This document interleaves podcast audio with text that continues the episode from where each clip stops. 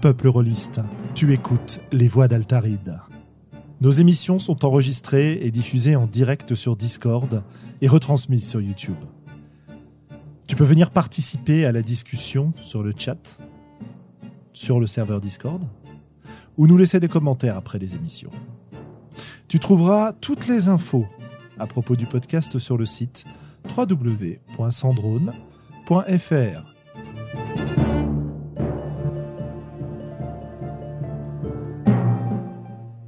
Bonne écoute.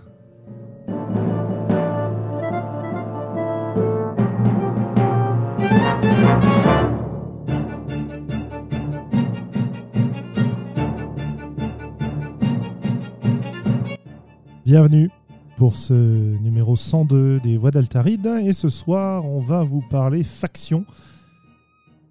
Et c'est la faute de notre ami Willem. Oui, ma Voilà, faute. il fallait quand même le dire, c'est important. hein, que- qu'au cas où ça se passe pas bien, Voilà, vous pouvez dire que c'est de ma faute. c'était très très important de le préciser. C'est ça. C'est toujours la faute de Willem de toute manière. En général. hein. Non, En j'aurais dû général, dire, puis il y a- il y, a toujours raison, quoi. c'est ça. J'aurais dû dire, c'est sur une idée de Willem. Que j'ai piqué à un mec qui avait posté un truc sur Reddit. Voilà. Je sais pas comment il s'appelle, mais bon. On va en parler euh, et on va se lancer dans cette. euh, Bon voilà, on reprend notre rythme de croisière. Alors évidemment, la situation euh, sanitaire étant ce qu'elle est, euh, on est à distance, mais euh, j'espère que On a pu faire le numéro 100, quoi. on a pu faire le numéro 100 et puis on verra quand est-ce qu'on se retrouve. En tout cas, euh, on est à l'aise désormais, etc., etc. Bien. Numéro 102, les factions. Est-ce qu'on a, avant de parler de ces factions, des news à donner? Moi, j'en ai au moins, au moins une ou deux. Première news, euh, ce week-end, vous avez la convention Octogone qui se tient en ligne. Donc, si vous avez envie d'aller euh, participer à des parties là-bas, euh, n'hésitez pas. C'est un peu étonnant et étrange de, de l'avoir en ligne, alors que c'est d'habitude un rendez-vous très sympathique où on retrouve les Lyonnais pour des discussions, des parties, vendre des jeux, gagner des fortunes, aller tout dépenser en boîte de nuit, etc. Enfin bref, Euh, la vie des auteurs de jeux de rôle, quoi, comme vous le savez, et des podcasteurs qui vont avec. Mm. Euh, et ben là, ce sera à distance, donc ça risque d'être un petit peu moins festif, mais en tout cas, pour ceux qui veulent jouer, euh, ça va être top. Voilà. Donc ça, c'est la première chose. La deuxième chose, on en reparlera peut-être plus tard. Pour la, la première fois depuis plusieurs années, je pense que cette année, à moins que certains d'entre vous n'y aillent, il n'y aura pas de, de voix d'Altaride aux Utopiales. Parce que, bah voilà, il n'y a pas vraiment de jeu utopial non plus. Donc, euh, Voilà, c'est ça. Le pôle ludique sera en ligne pour les Utopiales cette année. Voilà, donc il y aura peut-être des voix d'Altaride, mais à distance, quoi. Encore une fois. Et euh, puisqu'on parle de convention à distance, eh bien, on peut évoquer quand même le retour de la Cyberconv, Cyberconv 2.0, sur le thème du voyage, qui va avoir lieu fin novembre, et ça va être fantastique. L'organisation bat déjà son plein. Guettez les news, guettez les infos. Il y aura, comme la fois précédente, une quantité d'activités foisonnantes, que ce soit euh, en stream sur euh, Twitch, avec euh, des discussions, des tables rondes, différentes animations, un Discord avec des parties, des stands pour différents créateurs, des invités d'honneur, des, démonstrations. bref, là, on y sera. hein. Ça, c'est à peu près certain. En tout cas, au moins certains d'entre nous. Et on a hâte de vous y retrouver. Voilà, voilà. Oui, oui, euh, sur le thème du, du voyage, mais on ne dit rien parce qu'on n'a pas envie que tu t'en ailles, Mathieu, c'est pour ça. Ah oui, et puis j'ai oublié une news hyper importante. Euh, Joyeux anniversaire, Mathieu B. Ouais, joyeux anniversaire. Tu es vieux, Mathieu B, maintenant. voilà, c'est très agréable. Et donc, euh, pour discuter des factions et éventuellement nous donner d'autres news, avec moi ce soir, j'ai donc Sandra. Bonsoir. Est-ce que tu as des, des petites news à donner? Non? Oui, peut-être? Avec euh, le confinement, je tiens simplement à signaler qu'il est plus difficile d'obtenir des, euh, des fils PTU pour les imprimantes 3D. Donc j'ai des joueurs euh, qui pensaient reprendre le re- les parties en présentiel avec des déobrailles sur mesure et qui sont très frustrés. Ouais, bah écoute, euh, très bien. C'est la seule news que j'ai. Ok, bah c'est important à savoir. Voilà, moi j'ai des, j'ai, j'ai- j'ai des fils euh, imprimantes 3D, mais c'est des, euh, c'est des PLA, donc je suis pas sûr que ça leur convienne. Hum, ouais, non, c'est il faut de rigide. Oui, bah c'est rigide quand même, mais bon. Bon, on pourra en rediscuter quoi. Euh, ok, on a aussi Globo avec nous? Mais oui, bonsoir à tous. Et alors toi, quelques précisions, quelques news supplémentaires? Ben, euh, j'ai du- j'ai vraiment du mal à, à démarrer ma, ma saison euh, rôliste cette année. Le, le Covid continuant à me mettre des bâtons dans les roues, mais euh, à, après- à- à part ça, euh, tout va bien. Ça roule. Et Willem Pareil, même sentiment sur le démarrage de saison. Mais bon, euh, je suis content qu'on ait démarré The Heart la semaine dernière avec Julien. Mhm. Euh, et puis, euh, puis voilà, quoi. Sinon, c'est à peu près tout. Donc, euh, pour l'instant, je n'ai pas grand chose de plus à rajouter. Quoi. Et oui, oui, je confirme, Globo euh, a un son très faible ce soir, mais malheureusement, euh, on a déjà fait à peu près tout ce qu'on pouvait faire. Moi, je peux baisser mon son hein, si je suis trop fort. hein. Oui. Ouais, je pense que ça n'a rien à voir avec toi. euh. C'est juste moi qui suis. euh, Enfin bon, moi, je parle régulièrement fort. Hein, donc, euh, c'est normal. Attends, voilà, là je suis en train d'ajuster ton son. Vas-y, continue, Willem. Ok, je continue à parler. Est-ce que c'est mieux? C'est pareil. Ouais, ça doit être pas mal. trop fort. Voilà, ça doit être pas mal. Euh, mais euh, malheureusement, euh, là, Globo est à 200% sur Discord. Toi, tu es à 75% et je crois que malheureusement, on peut pas faire beaucoup mieux. Voilà. Bah, c'est la différence entre mon Yeti Blue et euh, sur le. T'es sur le téléphone là, Globo, toujours? Non, non, non, non, je suis. Mais il faudrait que je. Je pense qu'il faut que j'investisse dans un micro ici, de toute façon. Ça, Ouais. ça semble nécessaire, surtout si on s'oriente euh, vers un, durcissement des contraintes Covid et que du coup on est obligé de continuer à faire du distanciel. J'en ai un petit dont je me sers pas vraiment, que je peux te prêter un USB. euh, à la limite, Mais pourquoi pas, ça se teste, ouais. Voilà. Donc comme ça, nos auditeurs seront parfaitement au courant de nos tractations internes. On va lancer un, on va lancer voilà un, un globoton. Envoyez vos dons, envoyez vos micros. Non, non, non, non, mais je, je fais pas le, je fais pas le misérable et le nécessiteux. hein, C'est juste voilà, il faut aussi que je me prenne en main, que je me bouge les fesses et euh, je fais tout ce qu'il faut pour ex- exorciser le, le podcast à distance, mais ça marche pas trop en ce moment. Coup, Ah, j'ai non. raté l'épisode sur le financement participatif, mais peut-être qu'il y, a- y a quelque chose à faire avec le son euh, de Globo. On verra.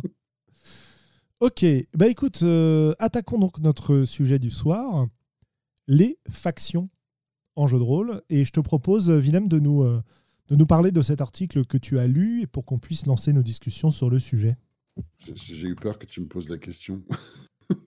je me souviens même plus. Mais bon, je suis tombé sur un article euh, sur. euh, bah, J'étais en train de scroller sur Reddit, euh, comme il m'arrive de temps en temps.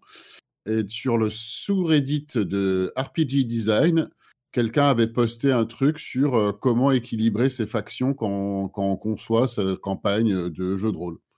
Euh, et donc, il y avait quelques pensées intéressantes euh, sur euh, comment écrire. Moi, ça m'a fait surtout penser.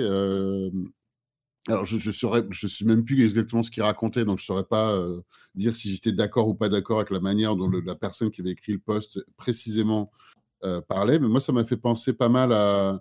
Ça me fait toujours ce genre de choses me fait penser à, hum, à la deuxième édition de Non Armies où euh, j'avais trouvé que c'était un des meilleurs euh, à l'époque, hein, euh, voire même la première fois que j'avais lu un truc sur comment équilibrer les différentes factions présentes dans une campagne avec un, avec un diagramme en, po- en posant ses, camp- ses campagnes et ses factions. Et du coup, je me suis dit, bah, tiens, je suis pas sûr que c'est un truc dont on a parlé. Et c'est un truc qui m'intéresse, que je trouve assez intéressant. Enfin, en tout cas, en tant que, en tant que maître de jeu, c'est toujours quelque chose d'intéressant. Et en tant que joueur, c'est quelque chose que je trouve fascinant de regarder comment est-ce qu'on a des différentes factions qui sont présentes dans un jeu et dans une campagne et euh, comment les équilibrer. Et l'autre truc auquel ça m'a fait penser direct, qui peut, qui peut être un sujet euh, dans, pendant cette conversation, euh, je pense, ça peut être genre, le- pour moi, une faction qui, qui, est devenue à un moment donné barbante. C'était les, les- les premières éditions de Vampire la Mascarade avec la Camarilla contre le Sabbat, où on a un truc manichéen. Et quand on a un truc manichéen, ce qui arrive pas mal dans pas mal de jeux, ça peut être sympa, mais je trouve que ça s'essouffle après un moment. Euh, alors que quand j'avais joué à Vampire le Requiem, je sais qu'il y, a des- il y a des gens qui aiment pas, mais moi j'avais beaucoup aimé que les factions dont tous les joueurs font partie sont beaucoup plus euh, équilibrées dans la manière dont elles sont représentées, ou en tout cas comment je les jouais moi. Euh, donc voilà, ça c'était un petit, Du coup, je, me suis dit que ça pourrait être intéressant de voir les, points de vue d'un chacun sur comment écrire, équilibrer, qu'est-ce qu'il y a d'intéressant, de moins intéressant dans les factions que, euh, que les joueurs, euh, avec les joueurs euh, que, euh, que le joueur rencontre dans une, dans une campagne de jeu de rôle, quoi. Ouais. Voilà. Donc pas nécessairement comme dans les vieux jeux des années 90 type Vampire, les factions auxquelles appartiennent les joueurs, quoi. Ça peut être les factions auxquelles appartiennent les joueurs. Je crois que particulièrement l'auteur dans, le- dans le- dans le- dans le- l'article sur Reddit parlait de, euh, parlait de factions différentes que les joueurs rencontrent dans une campagne. Donc ça peut être euh, le seigneur qui les emploie, euh, les ennemis, que- quels sont les intérêts de ces différentes factions que les joueurs rencontrent. Moi, j'ai tendance à dire que c'est aussi des joueurs dont les joueurs peuvent faire partie. Mais je ne sais pas si c'était son propos à lui. Je, je Ok, ok. recherche l'article. Le rechercher. Eh bien alors, est-ce que vous avez un- une opinion à partager à ce sujet? Sinon, moi j'ai préparé quelques petites questions qui peuvent nous aider à nous orienter dans la discussion.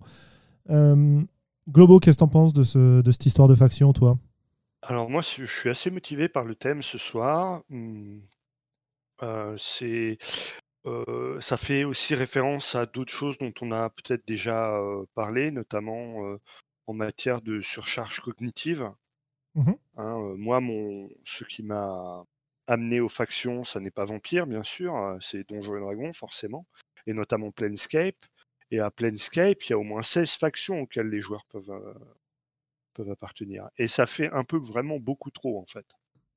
Alors, elles sont toutes intéressantes. C'est dommage de, de se passer de certaines d'entre elles, mais à l'usage, jouer avec toutes, c'est compliqué aussi. Et je me souviens d'un article que j'avais lu il y a un certain temps déjà qui s'appelait Magic Number 7, où ils expliquent que au- au-delà de, de, euh, de sept objets différents euh, dans une campagne, eh bien, ça devient assez difficile pour les joueurs de suivre en fait. Et à la, à la fin de cet article, il, se même que peut-être 7 c'est ambitieux. Et moi, j'ai tendance à, à penser que la, la, bonne quantité de factions, elle se situe entre 3 et 5. Quoi. Au-delà, ça devient difficile de toutes les faire vivre et ça devient difficile pour les joueurs de toutes les suivre en fait.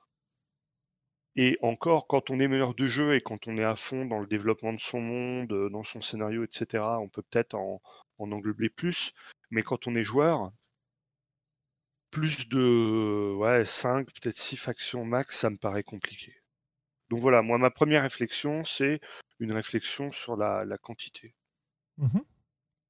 Oui, effectivement, c'est très intéressant. Je profite pour euh, mentionner le fait que, à propos de Planescape, on a euh, Jason Pitre qui va lancer un Kickstarter sur euh, Sigil, la cité des Ah. plans, qui est très inspiré par, bah, par Planescape, et qu'on Bah, va ouais, pouvoir le recevoir dans l'émission et qui nous fera l'honneur et le plaisir de nous parler en français puisque monsieur est canadien, pas francophone de, Mais de presque. naissance, mais presque. Voilà. Donc, euh, il a un très bon français.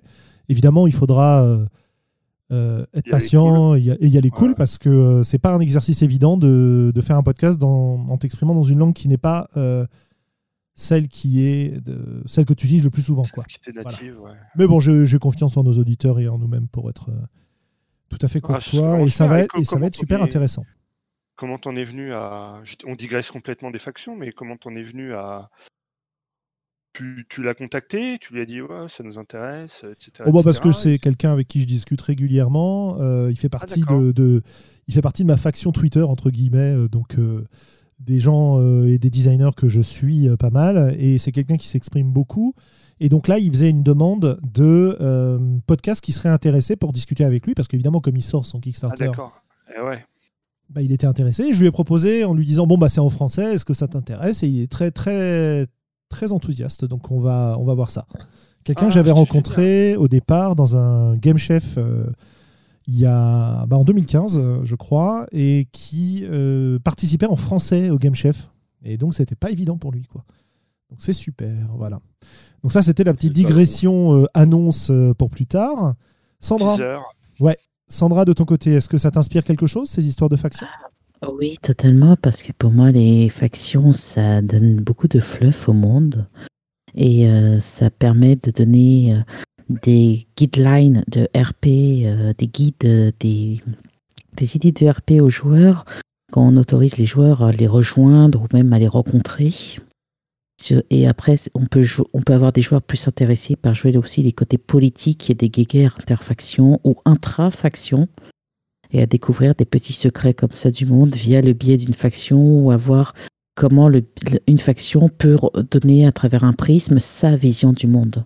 Et j'aime beaucoup avoir des joueurs qui choisissent de rejoindre euh, dans mes campagnes parce que surtout quand tu as un petit euh, deux factions différentes dans le même groupe qui sont pas forcément ennemis mais simplement juste le fait qu'elles aient une vision différente des objectifs ou euh, d'une finalité ça rend tout de suite bien plus intéressant les grandes campagnes avec beaucoup de RP.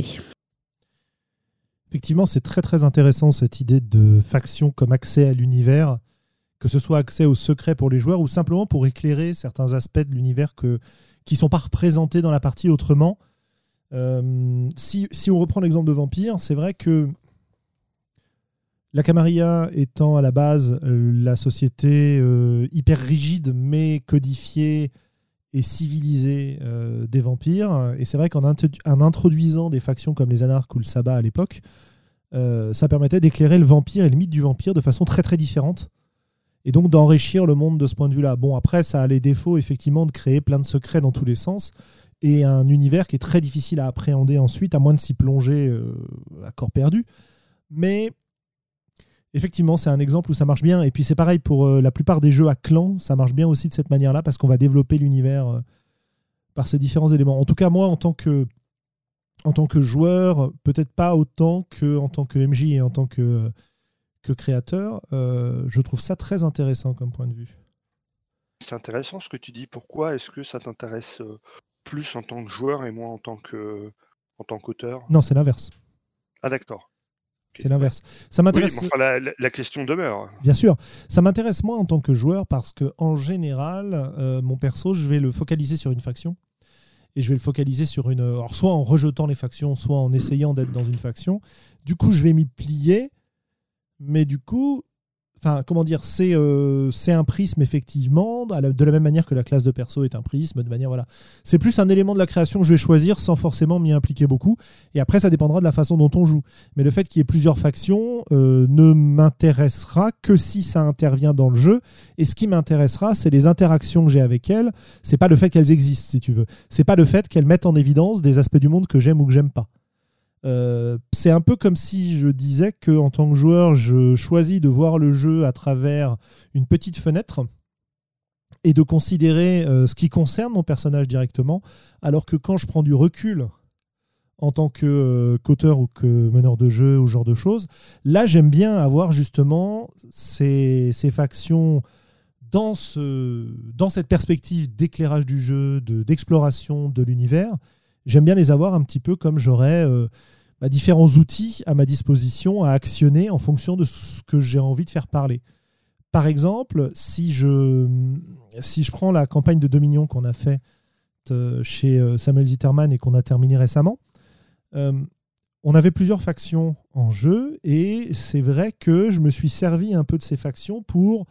il n'y en avait pas beaucoup, hein, mais pour mettre en avant certaines thématiques. Et il y a certaines thématiques qui venaient euh, avec certaines factions, d'autres qui n'ont pas été très explorées parce qu'elles étaient liées à des factions qui sont peu intervenues, mais ça restait quand même en sous-main, tu vois. Et donc le fait d'identifier une thématique par rapport à une faction, c'était très efficace. Mais en tant que joueur, du coup, ça me parle moins, quoi.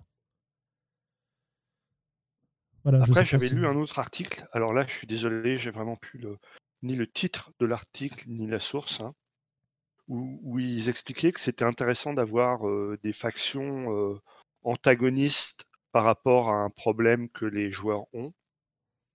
Et ils expliquaient que c'était intéressant aussi d'avoir une faction un peu neutre qui pouvait basculer d'un côté ou de l'autre et du coup vraiment changer l'équilibre précaire de la, de la situation proposée aux joueurs.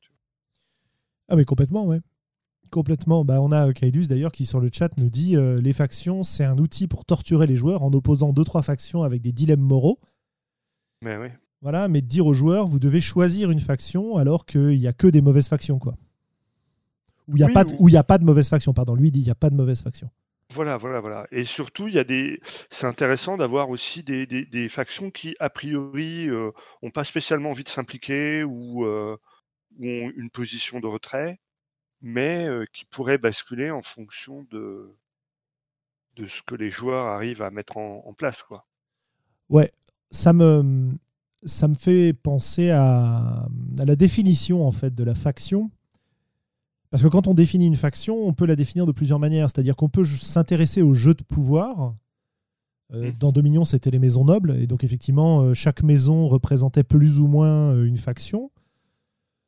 Mais on peut avoir, comme dans Planescape, des factions qui sont en fait des factions complètement idéologiques euh, et politiques, évidemment, derrière. Mais à la base, c'est des divergences d'idéologie et de vision du monde qui allaient pousser euh, bah, les différents membres des factions à s'allier et, à, lutter les uns contre les autres, etc. Donc il y avait un- une forte, forte dominante du point de vue idéologique. On peut les utiliser pour mettre en évidence certains aspects du monde. Bah, si je reprends Dominion comme exemple, on avait une faction qui est peu intervenue, mais qui était. euh, on avait la maison euh, noble incarnée par les joueurs qui avait une technologie basée sur la génétique, et notamment la spécialisation des membres de sa maison euh, du point de vue génétique en fonction de la tâche à laquelle ils étaient attribués à la naissance, plus ou moins, hein, avec un petit peu de liberté, mais c'était la base. Et il y avait une autre faction, justement, qui représentait l'opposition à cette vision-là. Une faction un peu religieuse qui, elle, choisissait plutôt la voie technologique, la voie cybertechnologique, euh, modification corporelle, etc. Et c'était rigolo de pouvoir montrer que l'opinion, euh, comme c'est un jeu dans lequel l'univers est peu fixé au départ, très très peu fixé au départ, et c'est en, fonction des choix des personnes à la table que l'univers va se structurer et que les grandes lignes de force vont apparaître. Et donc là, on était sur une maison qui était basée sur cette idée de développement génétique. Bon, c'est c'est inspiré de Dune, hein, donc euh, façon Bennett Lellax un petit peu, quoi. Et de l'autre côté, eh ben, on avait fait apparaître de cette manière-là une opposition sur cet axe-là du développement humain. Euh, et le matérialiser avec euh, des personnages finalement, parce qu'à chaque faction est, associé des personnages, ça permettait vraiment de donner une réalité à cette opposition de point de vue et à ces ces divergences philosophiques en quelque sorte.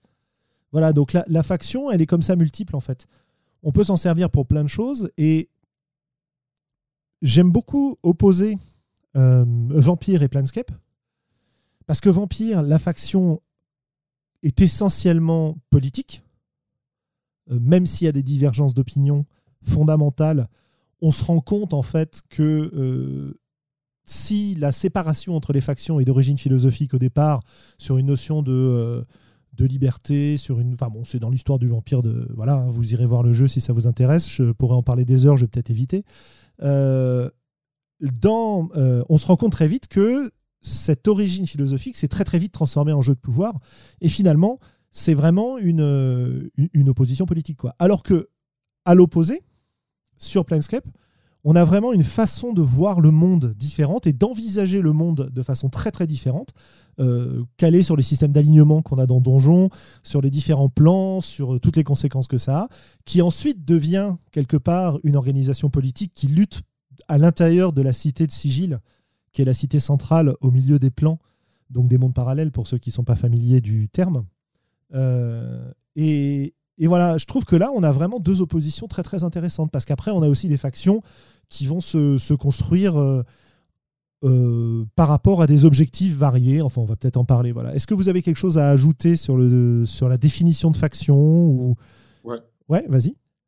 Ouais, j'ai quelques trucs euh, en, en resurvolant l'article et, et deux, trois choses auxquelles j'ai pensé en, en vous écoutant. Il y en a un qui est assez intéressant. Il parle de, dans, l'article, je trouvais ça assez intéressant. Il parle de, réfléchir à une faction comme une identité de marque. quels sont tous les aspects qui la représentent C'est-à-dire, et qui peut être, et tu l'as, tu as touché ça du doigt un peu, qui, peut aller au-delà d'un PNJ. Parce qu'un un PNJ, c'est un PNJ, c'est pas seul. Est-ce que qu'est-ce qu'est-ce qu'il y a d'autre qui peut représenter une faction et donner l'impression euh, de ce que cette faction-là représente pour les joueurs? Et ça, ça peut être des lieux, ça peut être plusieurs PNJ. C'est-à-dire qu'une faction ne s'arrête pas à un seul PNJ, quoi. Donc ça, Bien je trouve ça assez intéressant sur comment la faire vivre et comment la, la mener à la, la- ouais, comment la faire vivre et comment la mener à vie. et ça peut être, ouais, enfin, les, lieux et les personnages sont les choses qui me viennent à l'esprit. mais on, toi, tu as parlé d'idéologie, tu as parlé de politique aussi, ça, c'est d'autres aspects également. Et c'est une question qui m'est venue à l'esprit quand je crois que c'est Sandra qui a mentionné quelque chose de politique, et là, tu parlais de politique et d'idéologie. Par rapport à l'approche des joueurs, je me dis que pour faire vivre vraiment des factions dans un jeu, alors c'est peut-être pas nécessaire, mais c'est ce que je me dis. j'ai l'impression qu'il faut qu'il y ait un jeu quand même où les joueurs soient très intéressés, enfin la campagne soit assez axée autour de d'interaction sociale, voire même politique. Parce que sinon, ça, comme tu l'as dit tout à l'heure, ça intéresse peut-être pas forcément les joueurs d'aller fouiller qu'est-ce qui se passe d'une faction à une autre. Mais en même temps, ceci, je crois qu'il y a quand même pas mal d'aventures qui sont même peut-être plus axées action, où les joueurs sont lâchés entre, euh, bah, dans des luttes entre plusieurs factions. Mais ça peut les intéresser ou pas, je sais pas.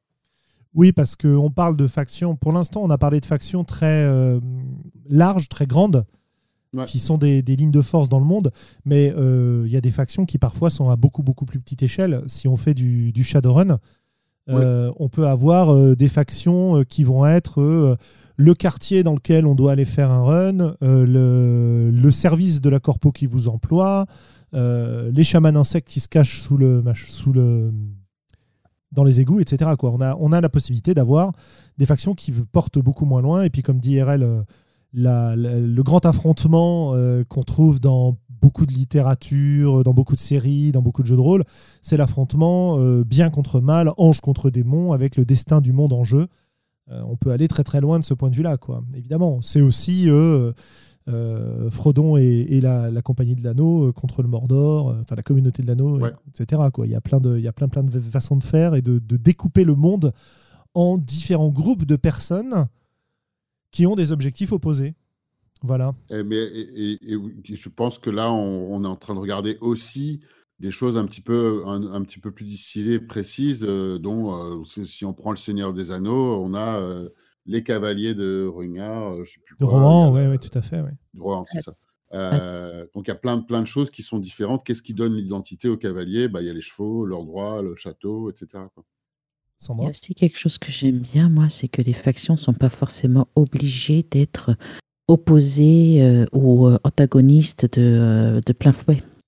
Bien sûr. C'est euh, ce que j'apprécie lorsque je joue, que je maîtrise, c'est de faire découvrir euh, des factions qui, bah, elles ont des objectifs quasiment similaires, mais euh, les moyens qu'elles se donnent pour y aboutir ne sont, ne sont pas les mêmes. Mais l'objectif est le même. Ou alors justement, elles, utilisent les mêmes moyens, mais ont des objectifs qui divergent légèrement sur un petit point ou deux. Ça, c'est, je trouve que c'est plus intéressant de faire jouer ces factions que faire jouer deux factions opposées. Parce que quand on fait jouer souvent deux factions totalement opposées, surtout quand on a au sein d'un groupe de joueurs bah, des personnes qui, euh, qui sont euh, groupe opposé, c'est difficile de maintenir la cohésion dans un groupe au bout d'un moment, surtout quand on a des joueurs qui s'impliquent énormément sur le travail des factions ou autres.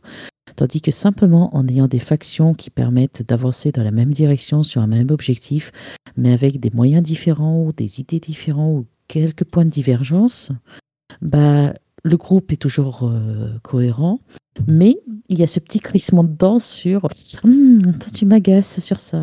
Mais ça, ça va très rarement jusqu'au gros clash, euh, sauf si les gens finissent par aller dans des euh, factions extrêmes. Et ce qui est toujours intéressant aussi à jouer, c'est qu'au sein d'une même faction, quand Willem parlait de les faire vivre, moi ce que j'apprécie, c'est que les factions se déchirent intérieurement il y a toujours des luttes de pouvoir clandestines, il y a toujours euh, des choses très faciles à mettre en place en tant que euh, MJ quand on a un joueur euh, ou une joueuse qui s'intéresse aux factions qui peuvent n'intéresser que cette personne ou autre, sans pour autant impliquer forcément le RP de tout le groupe. Mais mettre des choses en place, l'ancien directeur, l'ancien l'ancien comte a rencontré quelques petits soucis. Euh, suite à son décès, euh, se déroule une petite guerre de pouvoir interne. Ça, je trouve ça toujours très sympa à mettre en œuvre. Euh. C'est rapide, ça mange pas de pain et ça permet de générer bah, ou du drama ou, autre chose. Parce que toutes les factions ne sont pas forcément politiques. On peut aussi avoir simplement des factions purement militaires, des factions qui soient dans des factions d'architectes. Oui, enfin, ça Je reste. pensais par exemple au jeu règne. Voilà, c'est ça change pas mal le type de faction que tu peux avoir. Ouais, enfin, ça reste politique au final, parce que c'est pas des factions qui ont pour but de prendre euh, le pouvoir politique à leur fondation, mais d'un autre côté, si elles existent, c'est pour défendre leurs intérêts, euh, sous la forme Ah de oui. corporations, etc. Donc je pense que ça a fait impliquer la politique. Mais oui, tu as tout à fait raison. euh, je La sais pas, politique n'est pas forcément leur but premier, mais il y a Oui. de la politique, ne serait-ce qu'interne. Bien sûr, voilà, tout à fait. Et Je pense que l'interaction avec ce genre de. Enfin, avec toutes les factions, potentiellement, euh, inclut euh, de la politique, quoi. C'est ça qu'on est en train de dire, je pense. Oui, et, je, ça- et oui, et par rapport à une question du chat, oui, je considère les guildes comme des factions, mais pas forcément des factions euh, super. C'est des factions limitées sur factions souvent. Mais quand on joue une bonne guilde, c'est une faction. En Ouais, fait, je considère pour ma part qu'une faction, c'est un choix plus ou moins conscient que choisit euh, un personnage joueur de rejoindre un groupe de personnes pouvant lui apporter du soutien, que ce qui soit logistique, politique, financier. À partir du moment où cette personne fait ce choix vis-à-vis du groupe, les groupes de bons samaritains qui filent tout gratos, ça n'existe pas. Donc pour moi, quand un PJ fait le choix d'aller rencontrer telle ou telle personne pour avoir un soutien quel qu'il soit, ou un, appui ne serait-ce que euh, politique, c'est il, commence à faire le choix de s'orienter dans le monde des factions. Euh, et à partir de ce moment-là, on peut mettre en place euh, les factions. Parce que souvent, les joueurs, comme pour la Camarilla ou le Sabbat, c'est très rare qu'il y a vraiment de la contrepartie dans les deux sens. C'est souvent, euh, moi j'ai des souvenirs de parties de vampires où c'est euh, tiens Médor, euh, va chercher. Euh, avec euh, très peu de soutien logistique ou autre. Donc ça m'avait assez agacé. Et j'apprécie quand tu fais un choix de rentrer dans une faction, bah, tu bénéficies du soutien quand même de ta faction, qui soit, euh, qui puisse être logistique, que simplement ça puisse être des hébergements, que ça puisse être de la bouffe, que ça puisse être du pognon. Tu peux avoir euh, des choses intéressantes, mais la faction pour moi doit être à double sens, parce que pour que le joueur ou la joueuse la choisisse, faut que ça rapporte quelque chose. Il faut qu'il y ait un vrai intérêt et que l'intérêt ne se limite pas qu'au drama que la faction peut générer, mais que euh, moi, dans la vraie vie, je vais pas travailler pour l'amour euh, du travail et de me poser à mon bureau. À la fin du mois, j'ai un truc qu'on appelle un salaire que j'apprécie très fortement. Oui, mais ça, c'est ton Donc, employeur. euh, C'est pas, oui. c'est pas quand tu as plusieurs factions dans ton employeur, par exemple, euh, dans le même employeur, ça va forcément euh, avoir des réflexions euh, différentes. Oui, effectivement, tu as raison. hein, c'est, euh, Ah oui, oui, enfin, plutôt, je suis, je suis d'accord avec toi. Mes c'est PJ font pas les important. choses pour l'amour de l'art. Oui, mais c'est un, point Ils important. Mais notamment, li- moi, dans les persos que je joue, très souvent, et dans pas mal de parties, très souvent, la faction, elle est là pour marquer une, une adhésion idéologique et un point de vue, plus qu'un soutien logistique. Et, et c'est parfois même plus important. Donc, euh, c'est, je pense que tu soulèves un point très intéressant et très important parce qu'on a, euh, de cette manière-là, plusieurs attitudes différentes de la part des joueurs euh, et des joueuses par rapport aux factions, en fait. Euh, Globo, Ah tu, tu- tu voulais dire un truc, je crois. Alors oui, oui, j'ai même plusieurs choses à, à dire, mais chaque chose en son temps. Déjà, moi, ce que, ce que j'apprécie dans la fraction, c'est que ça n'est pas un, individu. Et à partir de ce moment-là, la, solution de la violence est beaucoup plus complexe à mettre en, œuvre. C'est-à-dire que si c'est uniquement un individu qui pose problème, eh bien, on est tenté de se dire bon, allez, on lui fait un sale coup, on l'égorge dans une allée sombre et, euh, quand il sera plus là, euh, le problème sera réglé. Mais quand c'est une faction, l'échelle est, est un petit peu différente et c'est souvent plus compliqué de se dire qu'on on va pouvoir régler le problème en la supprimant. D'autant plus que la faction, elle peut aussi avoir une utilité dans le monde qui dépasse largement le, bah, le- l'opposition que les joueurs peuvent avoir avec elle, quoi. Et donc, et donc ça, rien que ça, je trouve que c'est que c'est intéressant et appréciable. Si je, si je résume, tu avais fini, pardon. Ouais, c'est- voilà, c'est c'est ma première remarque et puis je, je réserve euh, Ça marche. tard. Si je résume un peu, là, on est parti sur plusieurs directions simultanées, donc on va peut-être essayer d'en d'en choisir une. euh, et aborder la deuxième ensuite. Euh, Il y a une première direction qui est comment on utilise des factions en jeu. Et il y a une deuxième direction, c'est comment on caractérise une faction. Euh, Qu'est-ce qui vous intéresse le plus pour commencer? Sandra. Perso, avant de l'utiliser, je dirais qu'il faut la caractériser. Ok. De ce qu'on a... plus dans ce sens-là. Ouais, alors, de ce qu'on a dit, je suppose que Willem est d'accord? Ouais. Ok. Ça me va. Euh, donc de ce qu'on a dit, j'ai noté un certain nombre de, de points qui pourraient faire une sorte de fiche de perso de faction, en fait. De fiche de faction tout court, d'ailleurs. Euh, on a parlé de l'échelle de la faction. Est-ce que c'est, est-ce qu'on est sur un groupe d'individus euh, qui sont globalement des potes qui décident de s'allier pour, euh, enfin des potes ou des gens qui décident de s'allier euh, pour un but commun, ou est-ce que c'est quelque chose qui va beaucoup plus loin avec une conspiration derrière, euh, voire, comme on disait, le camp du bien contre le camp du mal, etc. Donc il y a l'échelle de la faction qui est importante. Les objectifs de la faction, ça Sandra, tu l'as mentionné plusieurs fois, notamment sur le fait que les objectifs peuvent être communs, mais les moyens mis en œuvre ne le sont pas forcément, ou alors que c'est les mêmes types de moyens, mais pas les mêmes objectifs. C'est-à-dire qu'on n'est pas nécessairement dans des oppositions franches et directes entre les, fractions, entre les factions. Pardon. Euh, c'est Globo qui me contamine avec ses fractions. Euh, donc on n'est pas en opposition directe. Donc ça c'est très intéressant aussi. Pas nécessairement en opposition directe. Et c'est ça, c'est là que je reviens à ce que disait Globo sur son nombre idéal de, je vais y arriver. Son nombre idéal de factions Entre Idéal de trois. fraction. voilà le nombre idéal de fractions entre 3 et 5. Euh, ça paraît intéressant parce que quand tu es entre 3 et 5, tu as potentiellement des oppositions directes, mais aussi des alliances fragiles, euh, des trahisons, des trucs. Enfin, tu as, plein plein de choses intéressantes à mettre en œuvre. Et donc ça, euh, bah, caractériser les objectifs de la faction est très intéressante. Une chose qu'a dit Willem et que je trouve très intéressant, parce que c'est pas mon mode de pensée habituel, et le souligner, bah, comme ce que disait Sandra d'ailleurs, m'a bien plu, c'est les marques, la faction comme marque. C'est-à-dire qu'est-ce qui va euh, permettre de reconnaître cette faction, quelle est l'image qu'elle va véhiculer? Euh, on, a l'habitude hein, euh, en jeu de rôle de dire que les membres de la faction ont un signe de reconnaissance, ont un habit particulier, un comportement particulier, etc. Et le fait de raisonner sur la faction en termes de marque, ça donne une idée de son image auprès de la population générale, auprès des joueurs, et ça permet de jouer avec les niveaux de secret et de découverte de l'univers dont parlait Sandra. Euh, donc ça c'est top. Euh, Il y a l'idéologie, la philosophie de la faction, son mode d'action. C'est pas la même chose que ses objectifs. hein. À quel point elle est prête à transiger, par exemple, euh, avec sa philosophie de base. Est-ce qu'elle est fidèle à ses, idéaux initiaux ou pas? Est-ce que ce qui nous intéresse, c'est justement d'avoir une...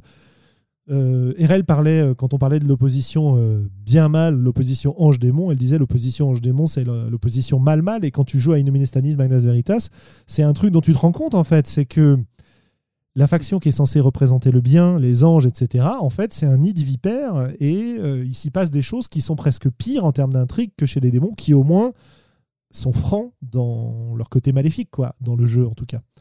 Donc, l'évolution de la faction est vachement intéressante. Qu'est-ce que, qu'est-ce que j'ai noté d'autre Euh, Ça, ça rentre dans la Il pourrait y avoir une section sur euh, comment est-ce. Enfin, quelle est leur interaction avec le joueur. Oui, tout à fait. Je- Ouais. je- je- ouais, ouais, j'ai noté euh, effectivement personnages, interaction avec les personnages. Est-ce que ça, on va voir comment on les utilise éventuellement les, les factions pour revenir sur cet aspect-là. Mais oui, est-ce qu'elles acceptent les personnages? Est-ce qu'elles sont en opposition face aux personnages?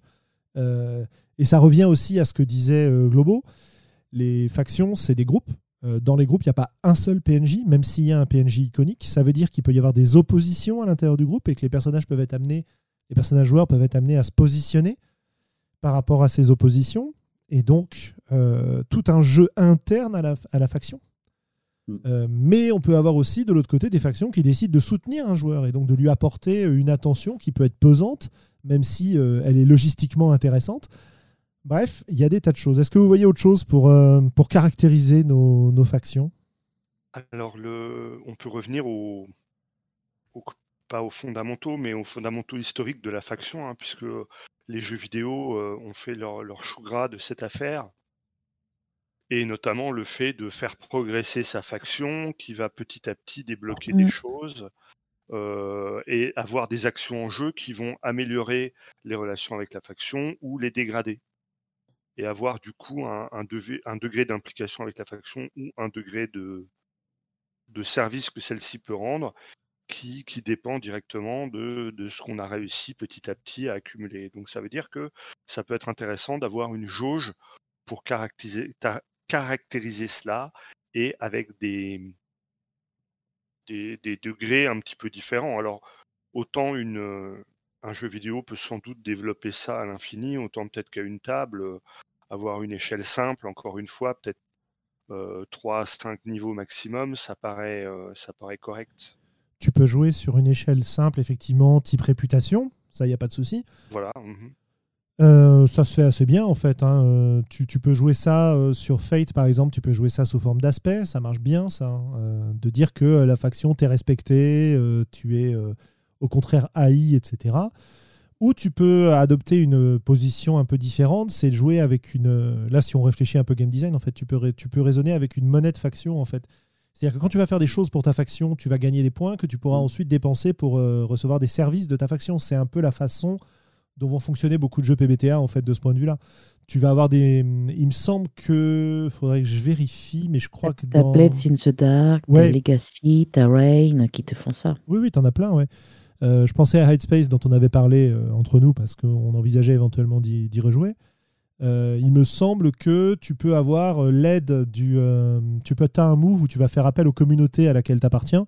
Et en fonction de, de je sais plus si c'est dans ce jeu-là. Enfin bref, il faudra que je vérifie.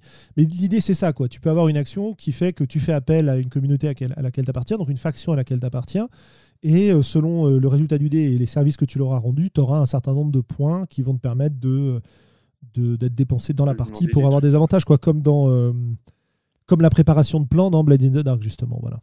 Sur les factions et les définir, il y a aussi quelque chose que je pense qui est important, c'est quel est son fonctionnement, sa hiérarchie, son règlement. Euh. Parce qu'il y a des factions qui sont. Ouais, il y a des factions qui sont euh, très très libres, et puis il y a des factions qui sont très hiérarchisées. Euh, c'est la faction des, architectes, par exemple, euh, qui visent euh, à, obtenir euh, certains contrats dans la grande cité-État, peut être une faction qui peut être totalement organisée, très rigide dans son esprit, dans son mode de fonctionnement, alors que la faction des explorateurs peut être totalement libre, la rejoindre pose peu de règles, mais à part d'aider au maximum de ses moyens les autres membres d'une faction. Ça peut être le qu'est-ce en quoi s'engage le perso, comment, la, comment contacter la faction aussi, comment rentrer en contact avec elle. Ça fait partie des choses qui, pour moi, sont très importantes à définir au début. Ça fait partie de la fiche de la faction parce que le ha ha ha, c'est une faction secrète, euh, personne ne connaît personne à l'intérieur. Oui, mais comment ta faction fonctionne en fait? Comment peut-elle fonctionner si personne ne connaît personne? Bien sûr. Il y a un moment, c'est plus cohérent. Donc, il faut, pour rendre sa faction cohérente, c'est bah, tu connais forcément un ou deux niveaux de ta faction, même si c'est ta faction ultra méga secrète. Tu as forcément des règles qu'on t'apprend parce que sinon tu n'as pas envie de rejoindre une faction où tout le monde va toujours te prendre pour le grouillot. Et si tu montes en puissance, montes en pouvoir à l'extérieur de ta faction, bah souvent tu montes aussi très souvent à l'intérieur de ta faction, ne serait-ce parce que si tu deviens plus puissant ou que tu as plus de pouvoir, tu peux apporter plus de choses à ta faction limite une montée euh, quasiment mécanique ou naturelle au sein de ta société secrète, de ta faction, euh, parce que tu peux avoir, plus, tu peux plus apporter. Donc, on va chercher à plus t'apporter. On va, tu vas peut-être avoir des membres inférieurs de ta faction qui vont tenter de te courtiser euh, pour essayer d'obtenir des services. Le, fonctionnement interne d'une faction, c'est quelque chose qui, c'est pas besoin de les définir dans le marbre, mais quand on crée une faction et réfléchir à comment elle fonctionne intérieurement, comment on la contacte, comment se passe d'un point de vue hiérarchique cette faction, comment se passent euh, les montées au sein de cette faction ou la progression au sein de la faction, ça me fait aussi penser que c'est des choses très importantes. Euh, pour euh, voir un, exemple de cette construction-là, bah, on peut renvoyer au supplément sur les sociétés secrètes de Néphilim, et notamment le supplément Templier qui était très intéressant de ce point de vue-là, parce que les, joueurs en général n'appartiennent pas à ces factions-là, mais euh, lorsqu'ils progressent dans leurs compétences de connaissance des Templiers, ils ont le droit de lire de plus en plus de choses sur le fonctionnement de cette société secrète, donc de cette faction. Donc de ce point de vue-là, c'est un mode de jeu hyper intéressant. C'est vrai qu'aujourd'hui, moi, ces aspects-là ne sont pas des aspects importants pour moi, parce que j'ai tendance à vouloir les créer au fur et à mesure ou à les laisser dans l'ombre parce que ce qui m'intéresse, c'est ce qui arrive au personnage. Mais dans un mode de jeu dans lequel tu vas explorer ces sociétés-là, tu vas explorer ces choses-là, effectivement, c'est hyper intéressant. Encore une fois, euh, multiplicité des points de vue, quoi.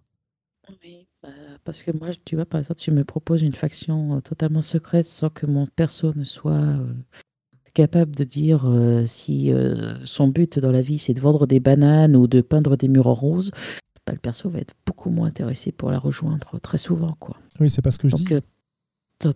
oui, mais pour c'est ce que je dis dans la notion de découverte ou d'avoir. Oui, oui, bien sûr. T'as raison. Non, non, mais je ne mets pas du tout en, cause ce que tu dis. Hein. Euh, je suis tout à fait d'accord avec toi. Je suis tout à fait d'accord avec toi.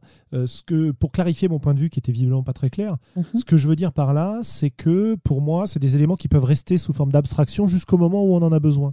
En fait, tu vois, j'ai pas besoin de le définir au départ. Dans, tu disais que ça n'a pas besoin d'être défini dans le marbre d'ailleurs. Hein.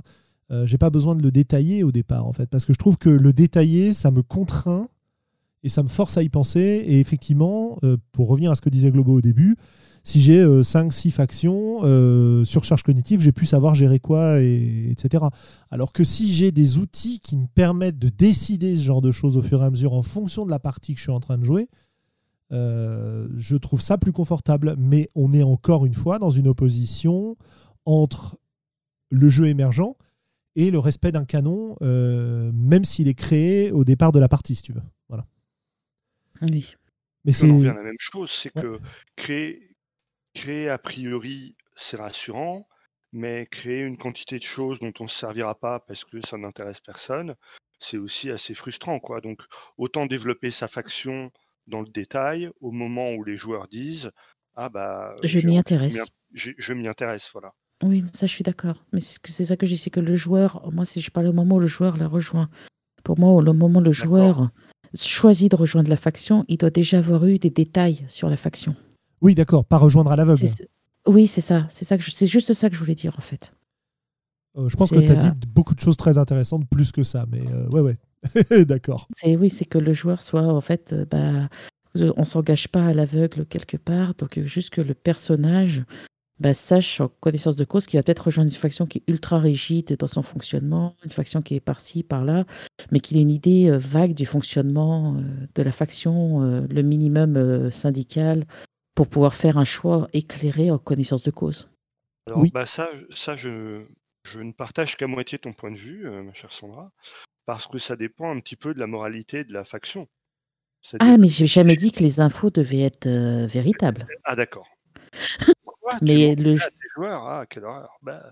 Ah non, la faction peut avoir simplement des motifs, euh, comme tu le dis, une moralité euh, très particulière, et ça, ça peut donner lieu à du drama où le perso peut regretter d'avoir rejoint cette faction et avoir euh, un certain ressentiment auprès d'une faction qui lui aurait menti ou qui lui aurait fait miroiter de belles choses sans pouvoir les amener.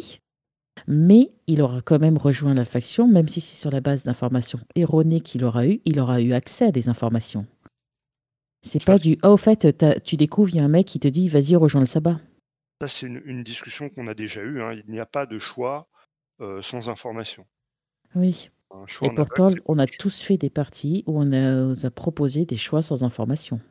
Oui, parce que ça paraît a priori séduisant, le côté mystérieux. Euh, et, ça semble proposer du jeu que euh, de forcer les joueurs à, dépenser du temps et de l'énergie pour se renseigner. Et si vous l'avez pas fait, tant pis pour vous. Enfin bon, on rentre là dans toutes les dérives qu'on a, qu'on a mmh. croisées euh, par, des, par des meneurs de jeu qui, par ailleurs, sont sans doute bien intentionnés. Hein.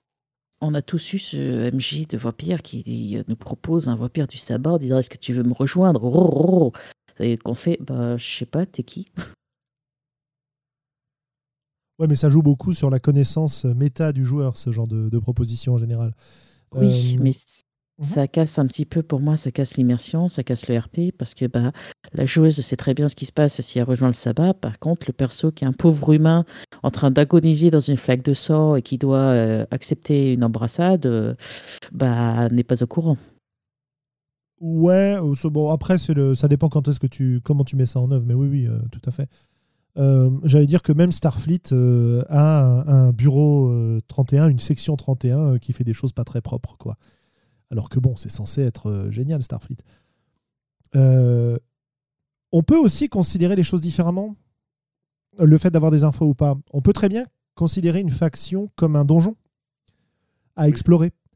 Et de ce point de vue-là, il est logique de ne pas avoir une masse d'informations à son sujet. Et, le, le, jeu peut être justement d'aller euh, essayer de comprendre comment ça fonctionne. Dans des jeux comme Non Armies, par exemple, ou dans des, euh, des jeux de conspiration, euh, j'allais dire même certains Cthulhu, etc.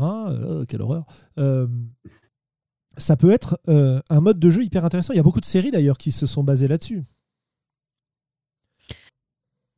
C'est un, peu le fonctionnement des sectes, c'est-à-dire de proposer euh, une façade très attirante et puis petit à petit euh, de mettre en place quelque chose de beaucoup plus. Euh, enfin, qui, va amener une emprise et, de beaucoup plus malsain à l'arrivée.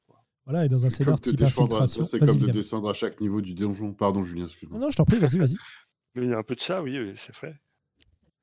Dans ce cas, est-ce que ta faction est un outil narratif ou est-ce qu'elle devient dans ce cas une finalité narrative?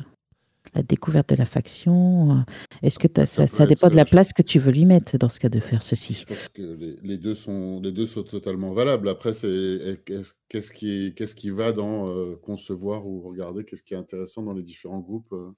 la, découverte de la faction peut être une finalité, ouais. C'est possible. Hein.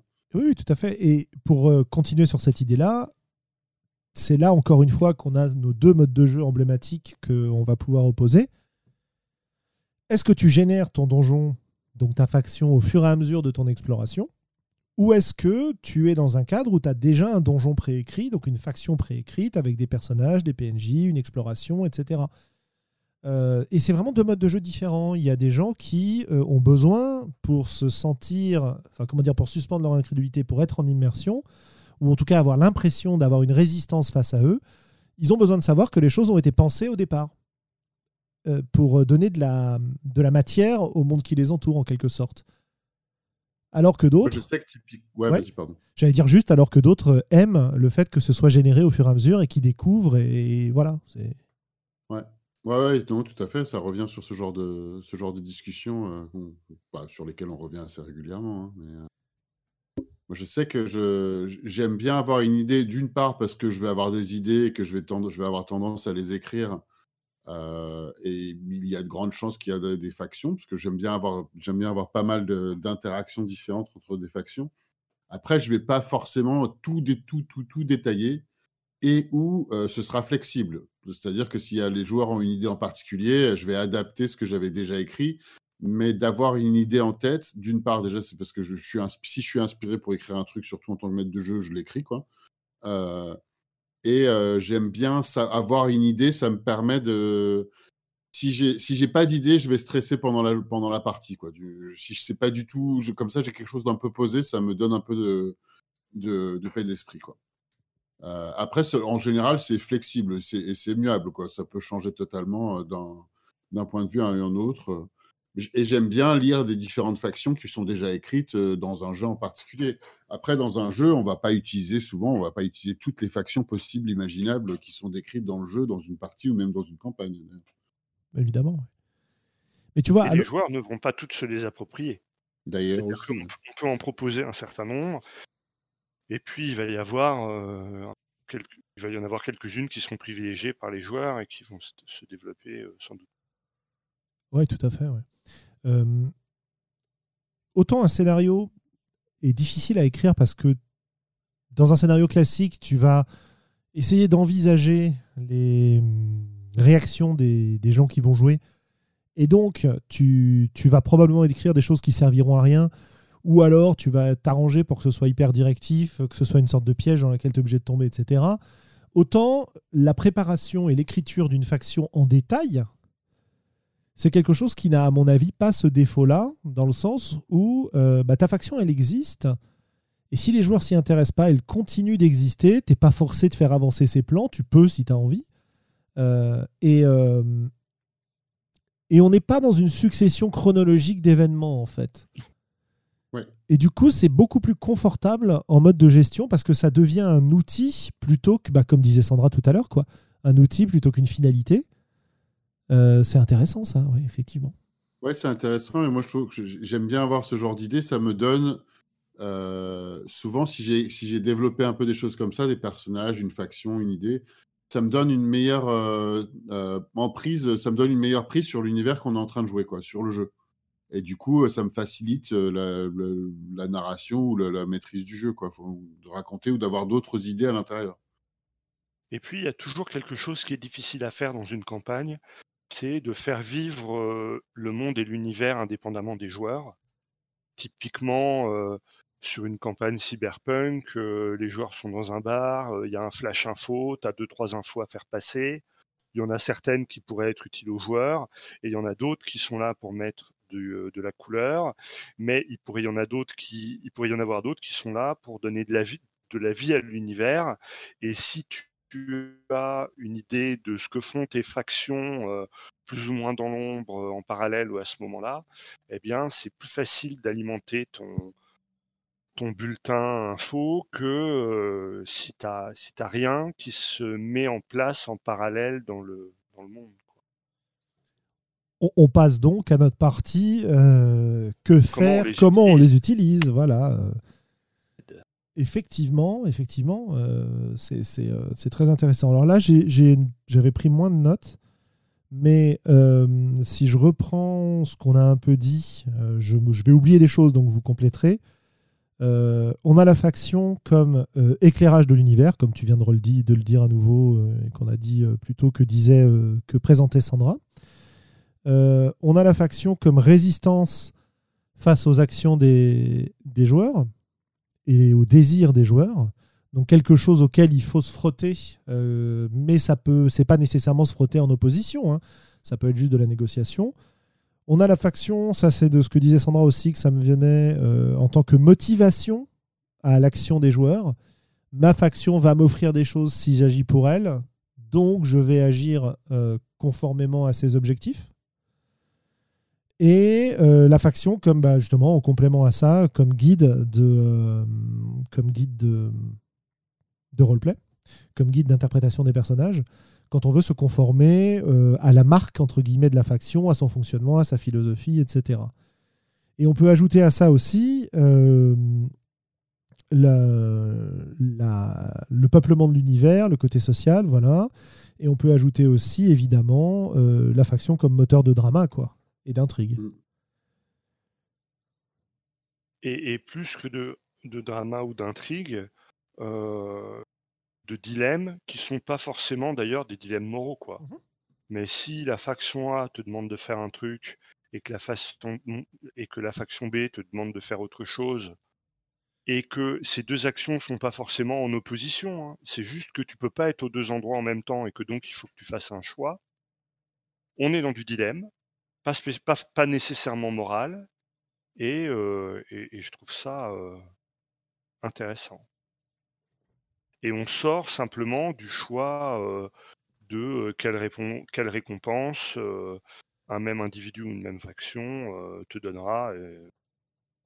ce sont des, des choix qui m'intéressent moins moi. Mais dire aux joueurs, bah alors, est-ce que tu veux être à tel endroit et être sur un super deal ou aller sauver des orphelins de l'autre côté bah voilà, c'est pas le même niveau et, et c'est pas en opposition, mais tu pourras pas faire les deux. Et qu'est-ce que tu privilégies? Oui, pousser Parce que les, factions, elles sont aussi pourvoyeuses de, de motivation. Mmh tout à fait. Dans le sens où, puisqu'elles, elles ont des agendas dans lesquels elles vont essayer de t'impliquer, eh bien, elles vont essayer de, voilà, de, proposer justement des aventures entre guillemets ou des missions entre guillemets qui vont colorer la partie, bien sûr. Pour moi, les factions, je sais que c'est intéressant. Je trouve que je, les gère souvent comme étant des personnages entre guillemets à part entière. et plus que des PJ, je leur mets plutôt en tant que joueurs. Parce que les factions ont un but, elles ont souvent une philosophie euh, pour agir. Et euh, euh, je leur mets aussi des lignes et des voiles. Il y a des choses qu'elles ne feront pas quoi qu'il arrive, et il y a des choses que, sur lesquelles bah, elles ne vont pas forcément s'intéresser, et que si elles peuvent ne pas s'y mêler, bah, elles le feront volontiers. Et ça aide je trouve, pour euh, moi gérer le monde et pour les joueurs aussi. euh, Est-ce que vous avez tendance à, utiliser des, euh, bah, soit des diagrammes, des dessins euh, ou des, ou des mind maps ou d'autres applis comme ça pour visualiser un petit peu les relations entre les différentes factions et ou les joueurs? C'est quelque chose que je fais moi régulièrement et que je trouve assez utile de pouvoir les visualiser. Alors, en ce qui me concerne absolument, euh, j'utilise des mind maps, euh, des cartes mentales pour euh, déployer l'arborescence de mes factions euh, dans une campagne. Ça m'arrive assez souvent, euh, en tout cas quand je prends le temps de me poser pour le faire.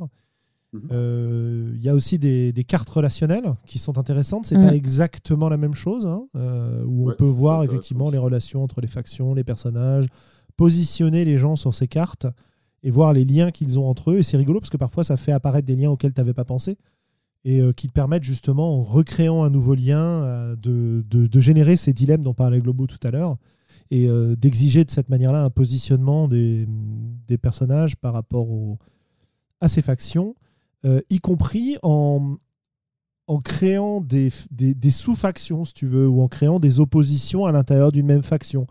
Par exemple, je reprends Dominion, qui est mon, mon expérience la plus récente dans un jeu où il y avait des factions et des choses comme ça.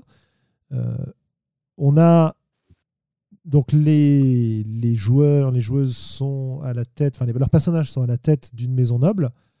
Et il y a une branche rivale de cette maison noble, ça on a défini ça à la création de- de la maison, une branche rivale qui conteste un petit peu la légitimité de la branche que eux représentent.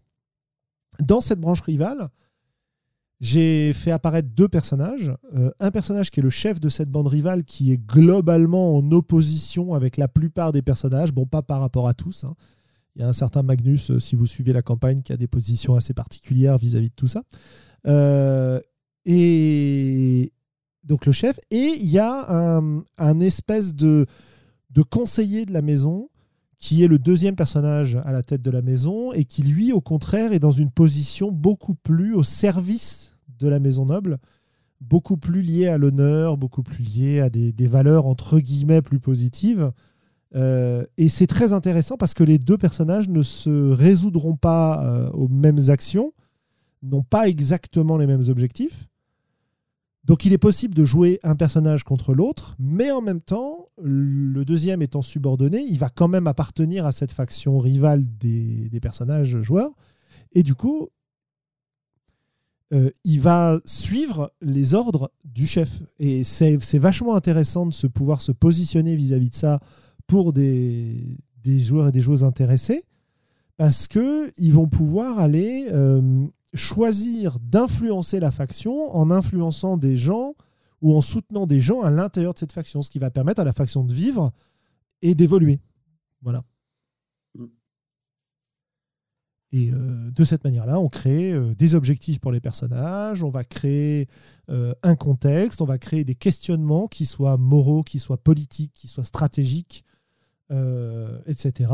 Ou qui soient esthétiques, parce que ça peut être purement esthétique, hein, ça peut être euh, j'aime ce que représente ce personnage, l'idée de ce personnage, plutôt que simplement euh, plutôt que l'autre, alors que j'ai pas de raison effective de le faire, quoi.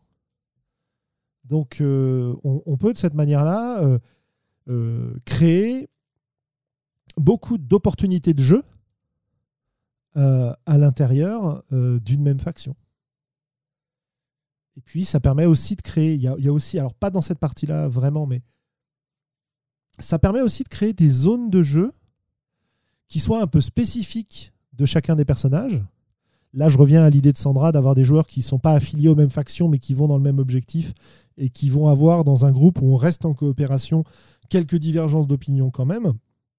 Tu vas ouvrir de cette manière-là une zone de jeu qui n'est pas géographique, qui est purement sociale, ou sur une géographie sociale en quelque sorte. Euh, tu vas ouvrir le jeu pour le personnage en lui offrant son espèce de jardin secret dans lequel il va pouvoir aller chercher si tu es dans une partie évidemment qui propose de le faire, où il y a le temps de le faire, mais comme on parle de campagne, parce que j'ai l'impression que les factions vont quand même plus se, dé- se- se développer en campagne, euh, à moins d'être sur un one-shot très très euh, caractérisé de ce point de vue-là, façon soirée enquête par exemple. Donc on a vraiment un jeu intéressant à fournir aux gens de ce point de vue-là. quoi. Alors, puisque tu parles de ça, on peut parler des, des living campaigns euh, de, Donjons et Dragons. Mmh où en fait, quand tu crées ton personnage, tu l'affilies à une faction. Et euh, dans, les, dans les scénarios qui sont un peu sur le format one-shot, en fonction de ta faction, le meneur de jeu va te donner des, euh, des objectifs secondaires à accomplir. Tu vois, si on veut rester dans l'utilisation de la faction dans le cadre d'un one-shot, en fait. C'est-à-dire que globalement, en tant que groupe, les joueurs ont un objectif à atteindre, mais en parallèle, en fonction de ta faction, tu peux avoir des, euh, objectifs secondaires qui vont, qui vont différer, on ne va pas dire forcément diverger, hein, parce que ça peut aussi ne, rien avoir à, faire avec la, trame principale. Oui, absolument. Euh, d'autres idées sur la façon dont on utilise ces factions? Sinon, j'ai un petit exercice à vous proposer. J'aime bien pour euh, les factions les gérer, les présenter au perso. Euh, je leur propose la faction sous forme de, euh, de fractal en fait. c'est soit ils ont la vision vue de haut, ils découvrent via la faction. Et dans ce cas, ils, voient le design global de la faction. Soit souvent ils choisissent de rentrer dans la faction parce que bah, il y a il y a une PNJ avec laquelle ils s'entendent bien, qui leur a rendu des coups de main et qui leur demande un petit service. Euh, et euh, il y a des échanges de bons procédés qui se font comme ça. Donc, euh, il lorsque, pour gérer ma faction, il y a bah, Miro, par exemple, est très pratique pour ça. Parce que si je fais un board avec les factions, je peux faire les liens interfactions, je peux faire des liens en zoomant intra-faction, je peux définir euh, des PNJ à l'intérieur euh, de la faction. Euh, et selon le niveau de zoom, bah, on n'a pas la même vision. C'est juste, je choisis mon échelle au moment où j'ai ma faction et au moment où je vais la présenter à mes joueurs. Donc ça, c'est rapide à gérer. Les Miro, ça aide bien à tenir tout en main selon si c'est un, NPC, un petit groupe, une, grosse compagnie, euh, voire euh, carrément des pays ou autre chose. Hmm. Il y a les organisations, il y a tout. Euh. le mode fractal, c'est enfin, quelque chose que je trouve super facile pour gérer les campagnes, pour gérer aussi bah, les factions et les organisations et les motivations des ennemis. Qu'est-ce que tu appelles fractal? C'est-à-dire que tu as un motif élémentaire que tu reproduis à différents niveaux? C'est ça que tu entends par fractal? Bah oui, le, mon motif A, c'est par exemple, si je prends du. motif A, c'est un personnage, un lien avec d'autres personnages. voilà. Si je, si je vais plus haut, bah, le personnage A, il, appartient à la compagnie A qui a elle-même des liens avec d'autres compagnies auxquels les personnages, euh, les liens du personnage A n'ont pas forcément de lien avec les autres euh, compagnies. Et c'est toujours le même motif, c'est X a des liens euh, A, enfin le A a des liens toujours. A est englobé version poupée russe, mais il y a toujours des liens extérieurs qui apparaissent et qu'on peut développer. Donc soit on découvre que la faction, par exemple, on veut rentrer dans telle faction parce que euh, sa philosophie, ses idées euh, nous plaisent. Et dans ce cas, on rentre par un, certain niveau de zoom euh, dans ce motif parce que bah, ça plaît. Soit c'est simplement on rentre en rencontrant quelqu'un de la faction, que c'est la personne de la faction qui en fait est un peu le commercial sans le savoir ou forcément, qui vend sa faction et qui motive à rentrer dedans juste parce que la personne est naturelle avec euh, les gens ou euh, leur propose euh, un deal qui les intéresse ou une philosophie qui les intéresse. Mmh je ne sais pas si je suis super clair. Non, je pense que ça va. En tout cas, plus que simplement dire je travaille par fractal. Oui. Au moins là, on voit que en fait, à, chaque étage que tu déploies, tu vas retrouver des, des, structures un peu semblables. Et tu n'as pas peur que ça soit trop visible du point de vue des joueurs Alors en fait, je fais mes factions, je, toutes mes parties ont toujours des factions plus ou moins avouées ou cachées. c'est et je les développe souvent au niveau et en direct avec le, quand on me les demande. J'ai des outils que je me suis fait qui me permettent de vite fait faire euh, une, petite organisation, une petite faction comme ça, ou euh, c'est souvent à base de post-it les outils. Et euh, le joueur voit le niveau par lequel il veut arriver, et ensuite après, c'est soit le joueur ou la joueuse est contente d'être au niveau dans sa faction de découverte et va chercher à explorer le niveau, soit, dans ce cas, ça va être une exploration plutôt horizontale, souvent de, son niveau de fractal, soit la personne va tenter de zoomer ou de dézoomer pour explorer les autres niveaux de manière verticale, mais ne saura pas forcément qu'est-ce qu'il y a à son niveau. Mmh. Et après, j'ai des joueurs qui sont à fond dedans, qui veulent explorer mais tous les niveaux euh, de, et tous euh, les étages de chaque niveau. C'est pour pas rater le loot, ça. Oui. Oui, alors là où on le fait le plus ça, une de mes tables, euh, c'était pour une guilde de marchands. Hein. Ça, c'est... Ils l'ont retourné dans tous les sens pour savoir comment ils pouvaient euh, progresser dans cette guilde. Donc, euh, c'était du loot, mais non physique. Intéressant. Intéressant. Très bien. moi, j'ai une question pour Willem. Mmh tu t'y connais un petit peu en, en marque et en, et en gestion d'image des marques, et, euh, etc. Hein ouais. Je crois qu'on peut dire ça. Comment tu ferais, toi, pour, euh, pour donner une identité euh, forte et, et, attractive pour les, pour les, les participants à la partie pour une faction Est-ce que tu as deux, trois conseils à nous donner? Euh, alors c'est marrant, je, vais d'abord dire un truc que j'avais en tête et je pense que ça va rejoindre euh, ma, réponse. Et c'est un peu une image euh, similaire de ce que Sandra et Xavier, même toi en fait, ce que tu es en train de dire avant.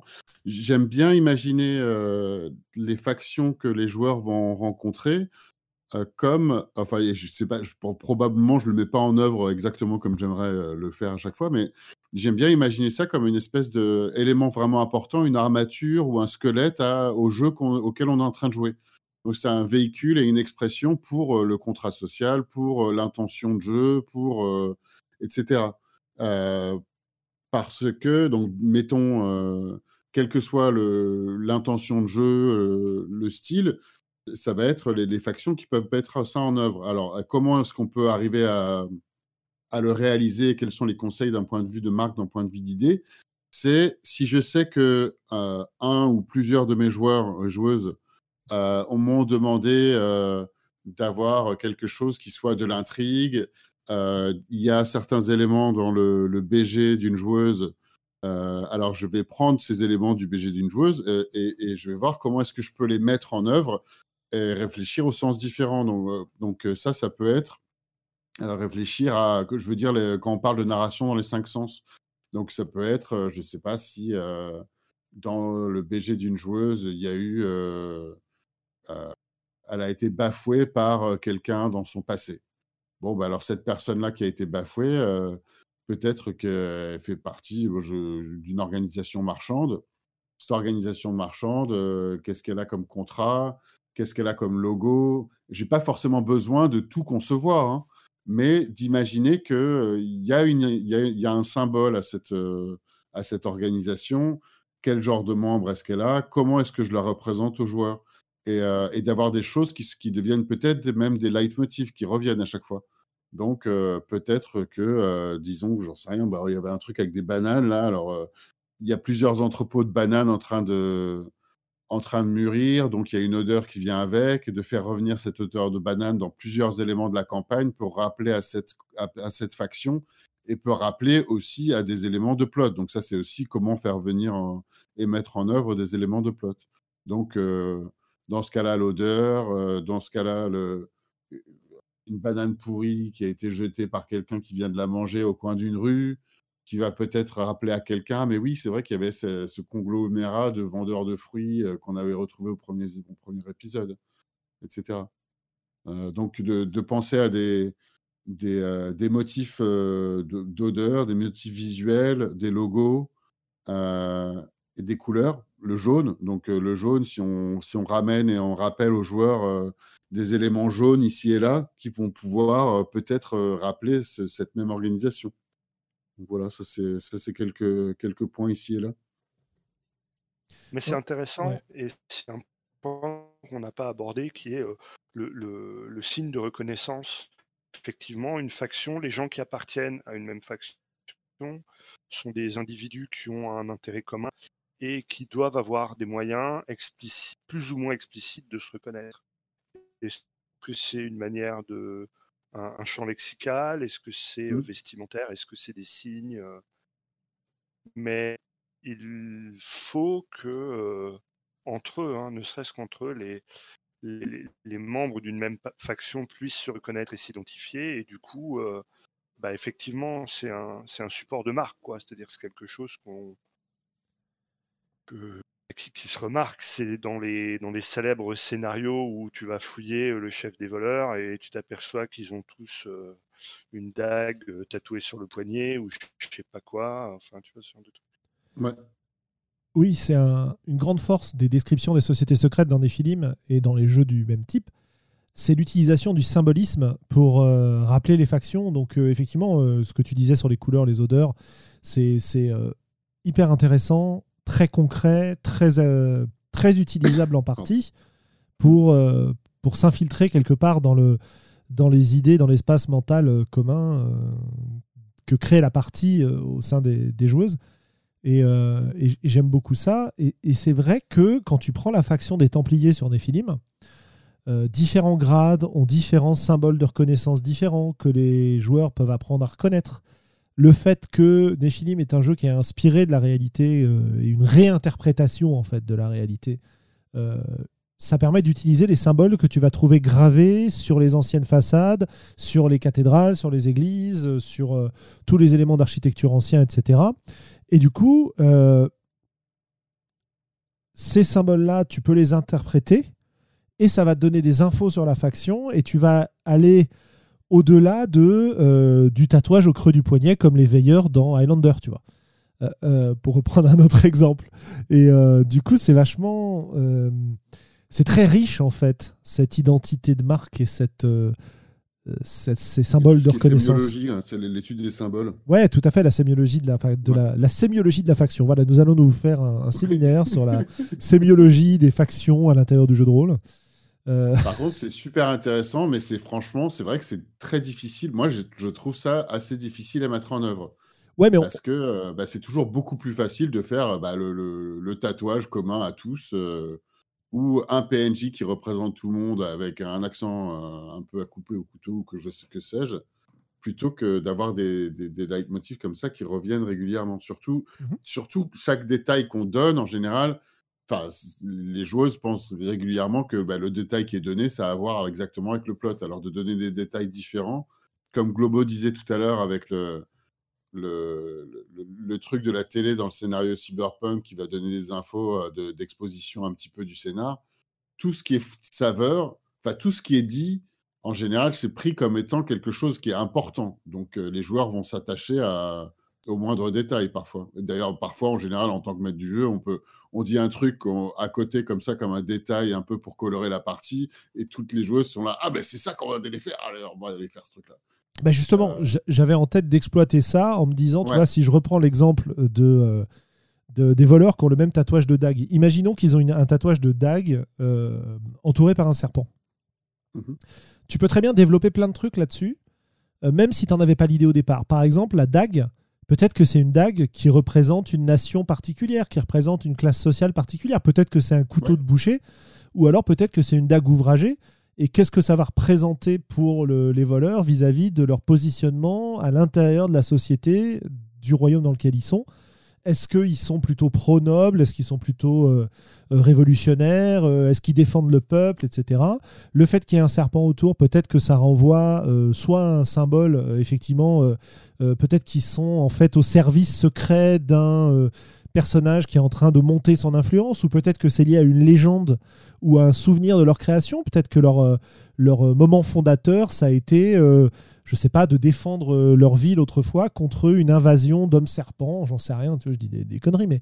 Ah, ça, euh, c'est super intéressant parce que, euh, par contre, là, et c'est encore une fois sur la Maison donc c'est super intéressant d'en discuter là et je suis totalement d'accord. Et je, me connais, je sais que si je suis au milieu d'une partie en train de maîtriser, je viens d'inventer le détail, euh, bon, bah, tous les voleurs ont la même dague, euh, ou entourés d'un serpent. Euh, hop, je viens d'inventer ce détail. Je pense que ce serait super intéressant de rajouter d'autres détails que les joueurs puissent, découvrir. Et, idéalement même d'associer un, un, de ces détails à, au BG d'un joueur ou aux événements précédents. Par contre, euh, dans, le, dans, le feu de l'action, je ne suis pas sûr d'arriver à me souvenir exactement euh, qu'est-ce qu'il y avait dans le BG d'une joueuse qui fait qu'on aurait pu ramener à ça ou un truc qui les a intéressés précédemment. Rien ne t'oblige. Rien ne t'oblige à le faire pendant la partie, en fait. Comme on est en campagne, tu peux tout à fait garder ce détail-là. Et puis, quand tu réfléchis si un joueur va s'intéresser à ce symbole, bah peut-être que tu peux lui donner du sens. C'est comme pour le développement des PNJ dont on a parlé moult fois et tel que le présentait euh, euh, Wenlock dans ses carnets ludographiques, parce que c'est quand même une bonne référence de ce point de vue-là. Euh, tu vas détailler au fur et à mesure que les gens s'y intéressent. Si le symbole, les, les, les, les, joueuses te disent bon, ben voilà, c'est une dague voleur, machin, ils se la pètent, on s'en fout, on va les trouver autrement, pas de souci. Par contre, s'ils commencent à étudier le symbole, et, à se dire tiens c'est marrant, c'est assez singulier comme tatouage, qu'est-ce qui leur passe par la tête, euh, est-ce qu'on peut aller voir des tatoueurs s'ils ont repéré des gens? Et là tu peux tu peux dévider ta plotte. Euh, je crois que Sandra t'avais un... avais voulu intervenir. Euh, oui, c'était c'était pas tout à fait sur le truc, c'était pour partir dans une direction, mais il y a quelque chose d'intéressant aussi à toujours mettre en œuvre quand on fait jouer des factions. C'est l'aspect qui est le chargé de com de la faction? Quelle est l'image qu'a la faction euh, dans le monde? Parce que les factions totalement secrètes, ça n'existe pas. Donc, euh, c'est euh, comment est perçue ta faction? Tu parles de ta faction avec ta guilde de voleurs et leurs dagues qui sont tous la même. Mais quel est le ressenti dans la région où tu es quand les gens découvrent cette guilde de cette dague noire? Est-ce un ressenti où oh c'était la dague des grands héros de ceci ou alors oh, ce sont tous des meurtriers psychopathes le ressenti de ta faction et le, chargé de com de la faction, tu toutes les factions, tu as quelqu'un qui se charge de faire euh, une com euh, plus ou moins avouée. Parce que si tu n'as pas des gens qui se chargent de faire la com de ta faction et de faire la pub, bah, ta faction n'existe pas en fait. Donc personne ne peut la connaître et c'est même pas une faction secrète, c'est juste une faction euh, inexistante. Oui, bien sûr. Parce que de signes de ralliement, quoi, en fait. Oui, c'est cela. Comment identifier que euh, oui. Fait partie de la, faction. Mais plus que de l'identification signe de ralliement, c'est aussi quel est le ressenti que tu as quand tu vois ce fameux signe de relèvement. Comment c'est perçu? Parce que sinon, ta faction, elle manque un petit peu de fluff, elle est un peu hors de dé. Ok, ils ont un signe de ralliement, c'est une dague. Ok. Mais dans je, le perçois comment cette dague euh, ça peut être vis-à-vis du ressenti de mon perso, ça peut être vis-à-vis de la région, vis-à-vis de l'histoire. Euh. C'est ce que je. C'est ce que je voulais mentionner quand je parlais d'identité de marque tout à l'heure. Euh, c'est bien d'y revenir dans ce contexte-là. Ouais. c'est vraiment la com qui est ton chargé de com. Euh. Pourquoi une dague et pourquoi pas un nénuphar ah alors peut-être que c'est lié à des, des, raisons historiques et pas du tout à un choix conscient, tu vois. Euh, oui, voilà. c'est. Euh, je pense, je pense qu'il y a une vraie différence, peut-être, de ce point de vue-là, selon que tu joues en, en Medfan ou que tu joues en Cyberpunk. Parce que c'est vrai qu'en Cyberpunk, ou en SF, ou en contemporain, tu as du mal à imaginer qu'une faction ait choisi un symbole sans y avoir réfléchi, en fait. Sauf si mm. c'est l'héritier d'une ancienne tradition historique, etc. Et là encore, ça dit des choses dessus. Quand on voit que euh, l'ensemble des, Attends, je, finis juste ma phrase. L'ensemble des, euh, des factions aujourd'hui euh, retravaillent régulièrement leur logo, leur image, etc. On voit mal des factions dans un univers de jeu ne pas le faire. Bah, je dirais c'est encore plus important dans un univers Medfan que dans un univers cyberpunk. Parce que dans un univers cyberpunk, tu peux faire passer des grandes news à un échec à une grande échelle. Tu peux faire, as une vitesse de circulation de l'information que tu n'as pas dans un monde Medfan. Or, tu peux faire dans un univers cyberpunk, tu peux faire rapidement une pub de changement de logo.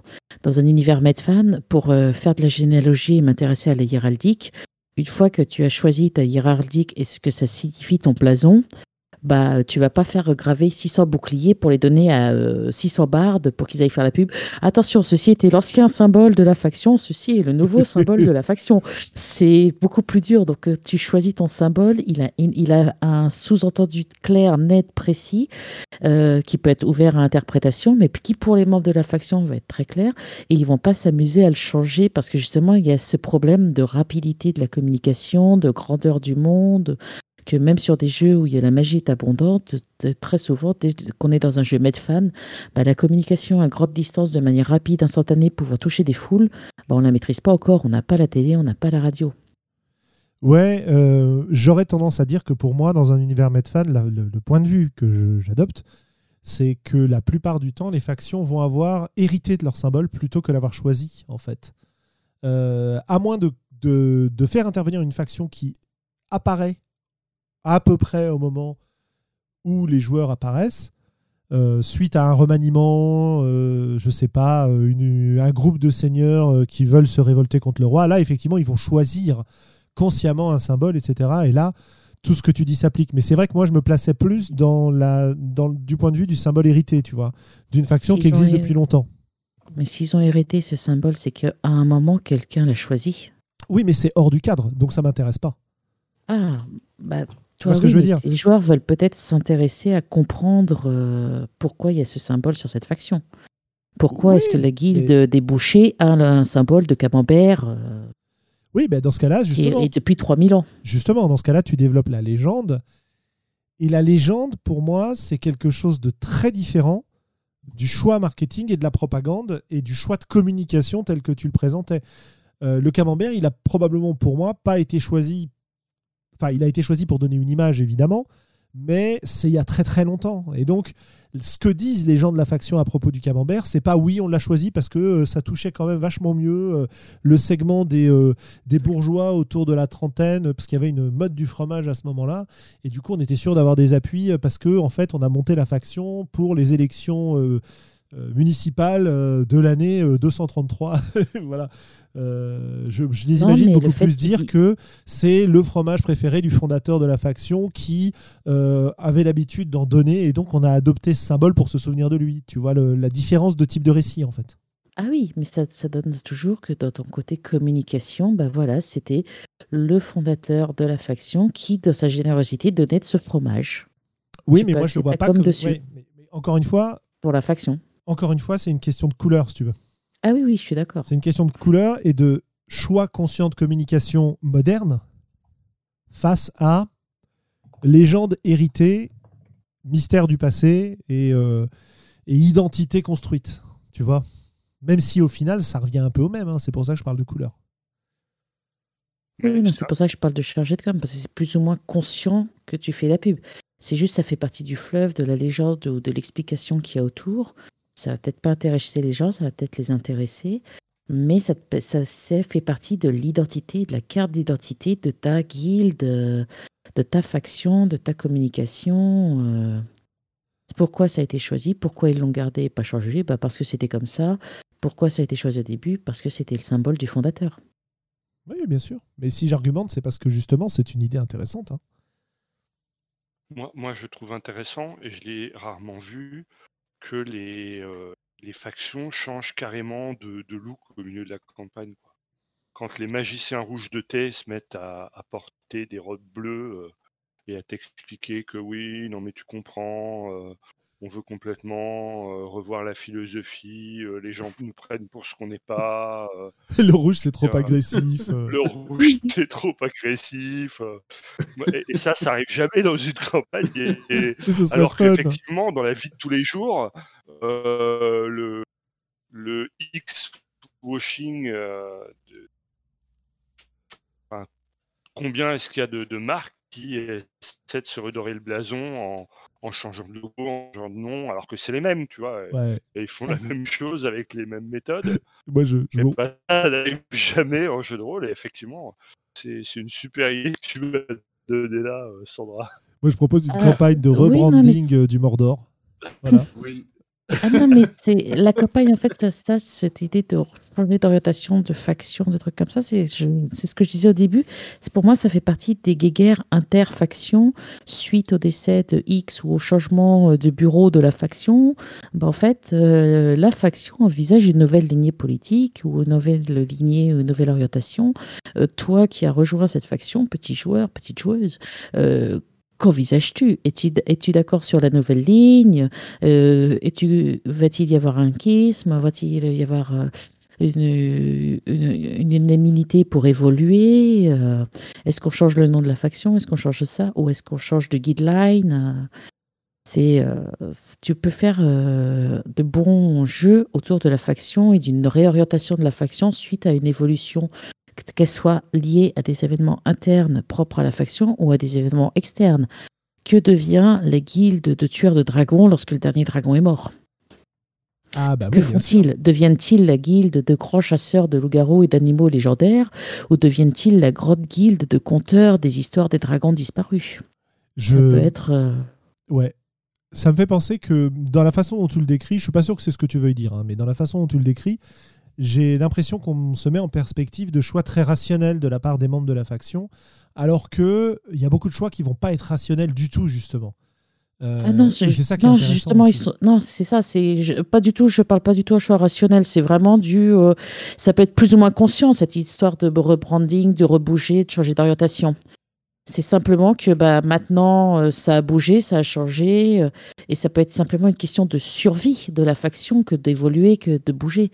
C'est ça qui me plaît quand je mets personnellement des factions en jeu, que je joue avec des factions, c'est que la faction qui du début à la fin de la campagne reste toujours avec le même grand objectif, les mêmes grandes idées et n'évolue pas, alors que on fait du jeu de rôle, on, euh, nos persos évoluent au cours d'une campagne. Nos persos euh, peuvent avoir des émotions qui vont changer, peuvent avoir des objectifs qui vont changer. Pour moi, il me semble tout à fait logique en tant que MJ ou en tant que joueuse que les factions et les objectifs puissent évoluer. Il y a des factions qui vont avoir des objectifs sur du très long terme, annihiler tous les dragons. Cet objectif ne bougera peut-être pas, mais peut-être que les moyens qui seront mis en œuvre, il y aura des discussions, on se rendra peut-être compte que les dragons peuvent discuter, faire du tricot également, et ne sont pas uniquement des mangeurs de chèvres. Donc peut-être faudra-t-il renégocier certaines choses, mais une faction qui évolue qui, et qui se remet en cause, euh, même plus ou moins consciemment, ou plus ou moins, ça c'est quelque chose qui m'intéresse. Si je rejoins une faction en tant que joueuse ou si je mets une faction dans ma partie, c'est que j'ai envie que ça bouge, que ça soit pas quelque chose de figé, du genre ha ha ha c'est la grande méchante ou ha ha ha c'est la grande gentille. Et que la faction des adorateurs du brocoli se mette à vénérer des carottes, effectivement, dans ce cas, c'est très grave, surtout pour moi. Ça veut dire qu'il faut que je l'annihile très vite, cette faction. Évidemment.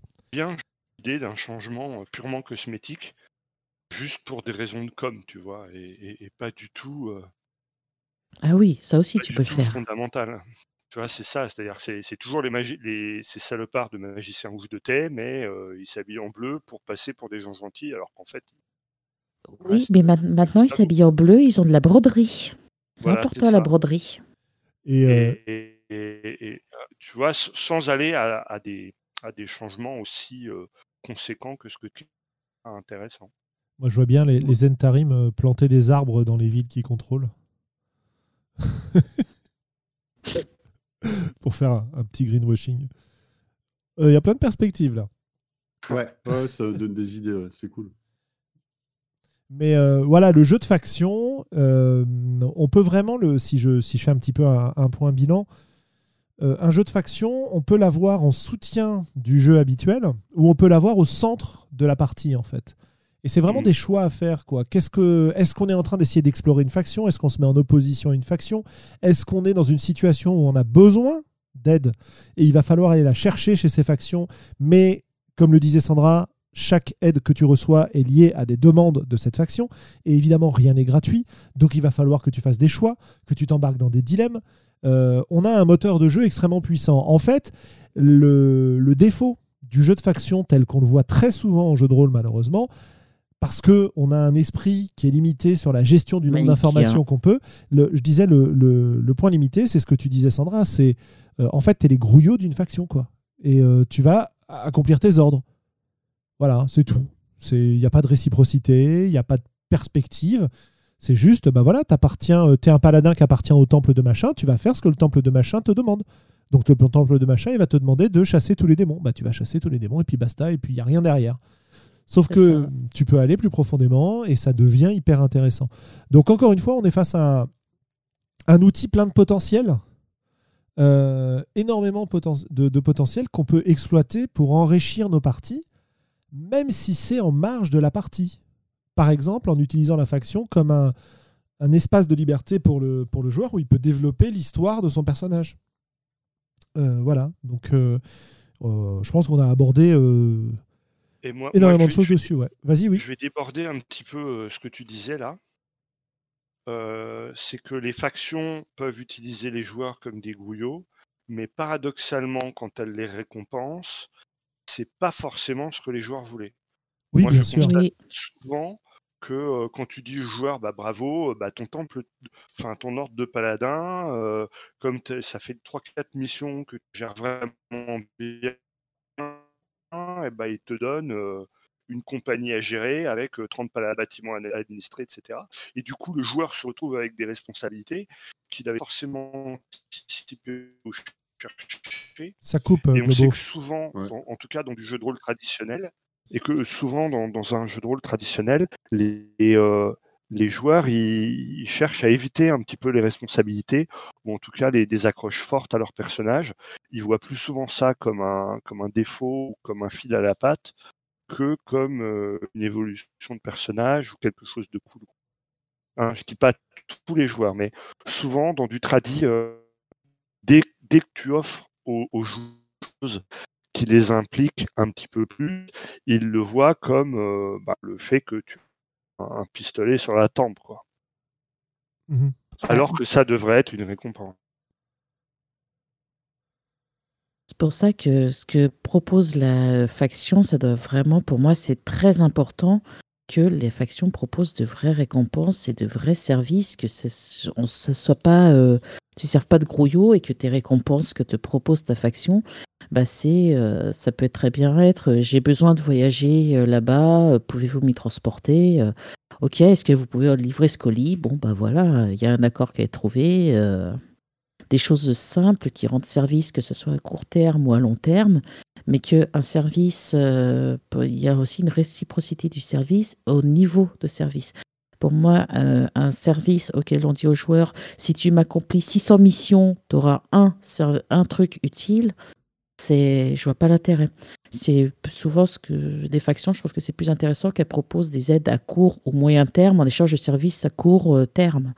Et que sur des services à long terme, bah, a, ça, sous-entendu que oui, vous l'aurez, mais il faut, un engagement euh, plus ou moins ferme. J'aime bien l'idée aussi que les, euh, que les joueuses ne veuillent pas se faire remarquer par leur faction pour pas qu'on leur file des responsabilités trop importantes, tu vois. Ah le paladin qui va minimiser ses, euh, ses accomplissements pour qu'il ne soit pas euh, bombardé au chef de la compagnie. Je trouve ça rigolo aussi. Ouais. Mais c'est un peu une prise à contre-pied là. Euh, quelque chose à ajouter, Willem? Non, pas vraiment. Là, je crois qu'on a couvert pas mal de trucs. Hein.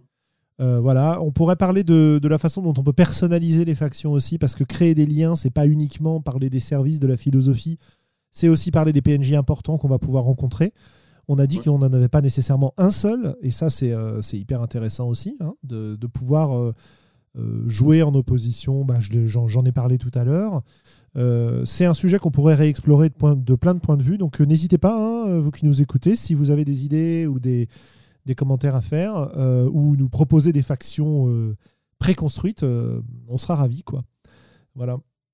Ah, il y a aussi quelque chose qui peut être très bien pour les factions, c'est que bah ça, il y a des jeux qui l'ont construit autour. C'est ça peut pour ceux qui ont peur de se lancer sur des factions, c'est que utiliser des jeux où les factions soient plus ou moins incluses dans les règles. Pour au début, pour se lancer, ça peut être bien. Ensuite, après, sur n'importe quel type de jeu, on peut se donner euh, la possibilité de faire des factions. Et il y a des jeux qui sont bien conçus, qui ont des règles spéciales factions, qui sont pas forcément des règles lourdes ou autres, mais qui pro donne euh, des vrais avantages. Et une faction aussi, pour moi, ça doit être juste quelque chose. Euh, le concept général et global, l'idée de la faction, sa couleur, ça doit être quelque chose que les joueurs doivent pouvoir comprendre très rapidement pour, euh, avant, parce que ça, on peut leur présenter 3, 4, 5 factions, mais pour simplement qu'ils puissent être intéressés par la faction, faut qu'il y ait la petite phrase d'accroche qui fasse hum, miam, ça a l'air bien ce petit truc. Ils font quoi On peut avoir plus de détails? Ça, c'est clair que ça marche avec toi, oui. Euh, oui. oui, mais moi, je suis faible. ok, Globo, un dernier mot? Une... une dernière chose, euh, il ne faut pas confondre euh, faction et, et front. Oui, tout à ah fait. Oui. C'est-à-dire que général le front, ça va être euh, la lutte d'influence entre deux fractions. Euh, euh, c'est rarement une faction où le front, ça va être voilà les, la, frictions entre factions? Entre fractions. Entre fractions. Ouais. le quart contre le tiers, c'est hyper dangereux. c'est ça. Moi, je... Non, non, mais toujours un peu la, la, caution comique du podcast. Euh, non, non, mais c'est parce que tu coupes, euh, tu as des problèmes de connexion en fait depuis, ouais, chez toi, et donc ça, ton discours est parfois euh, difficilement compréhensible malheureusement. Et, et, et, souvent, dans un front, il peut y avoir, il y a plusieurs factions qui sont impliquées. Ouais, ou le grand plan. La, la faction en elle-même n'est pas, n'est pas un front, quoi. Non. Bien que, comme un front, elle les des agendas qui lui soient propres et, qu'elle se déplace dans une direction et, qu'elle rythme au cours de la partie ou de la campagne. Absolument. Pour illustrer, euh, tu peux avoir une faction qui veut prendre le contrôle d'une ville. Bah, nécessairement, euh, le front en question, ça va être la, conquête de la ville et tout ce qui s'ensuit.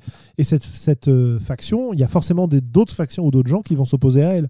Donc du coup, effectivement, tu as une distinction entre la force qui veut prendre le contrôle et l'action que cette force est en train de mettre en place avec ses alliances et ses oppositions. Euh, est-ce qu'on passe au coup de cœur, coup de gueule du coup? Allez. Eh ben écoute, euh, Willem. tu vas pouvoir euh, commencer. c'est le moment où il faut se taire Hein? C'est le moment où il faut se taire. Ton effet était bien joué par le fait que tu as la voix robot euh, qui coupe. Euh, allez, coup de cœur pour un, truc que j'ai découvert hier soir euh, en allumant Netflix, que je connaissais pas du tout. animé, complètement bête et assez rigolo. C'est Space Dandy. Ah oui. Un peu à City Hunter, sauf que le, même le mec, il sait, il sait strictement rien faire. Je trouvais ça assez rigolo et vraiment dans, dans l'esprit de plein de trucs des années 80. Euh, c'est très bête, mais je trouvais ça assez marrant. J'ai regardé trois épisodes pour l'instant, mais voilà, on va dire que c'est mon coup de cœur. Et coup de gueule, euh, bon, juste. Euh, j'en ai, j'en ai pas. Il n'y a pas besoin, t'es pas obligé. pas envie de parler de coup de gueule. T'as pas besoin. Sandra mmh.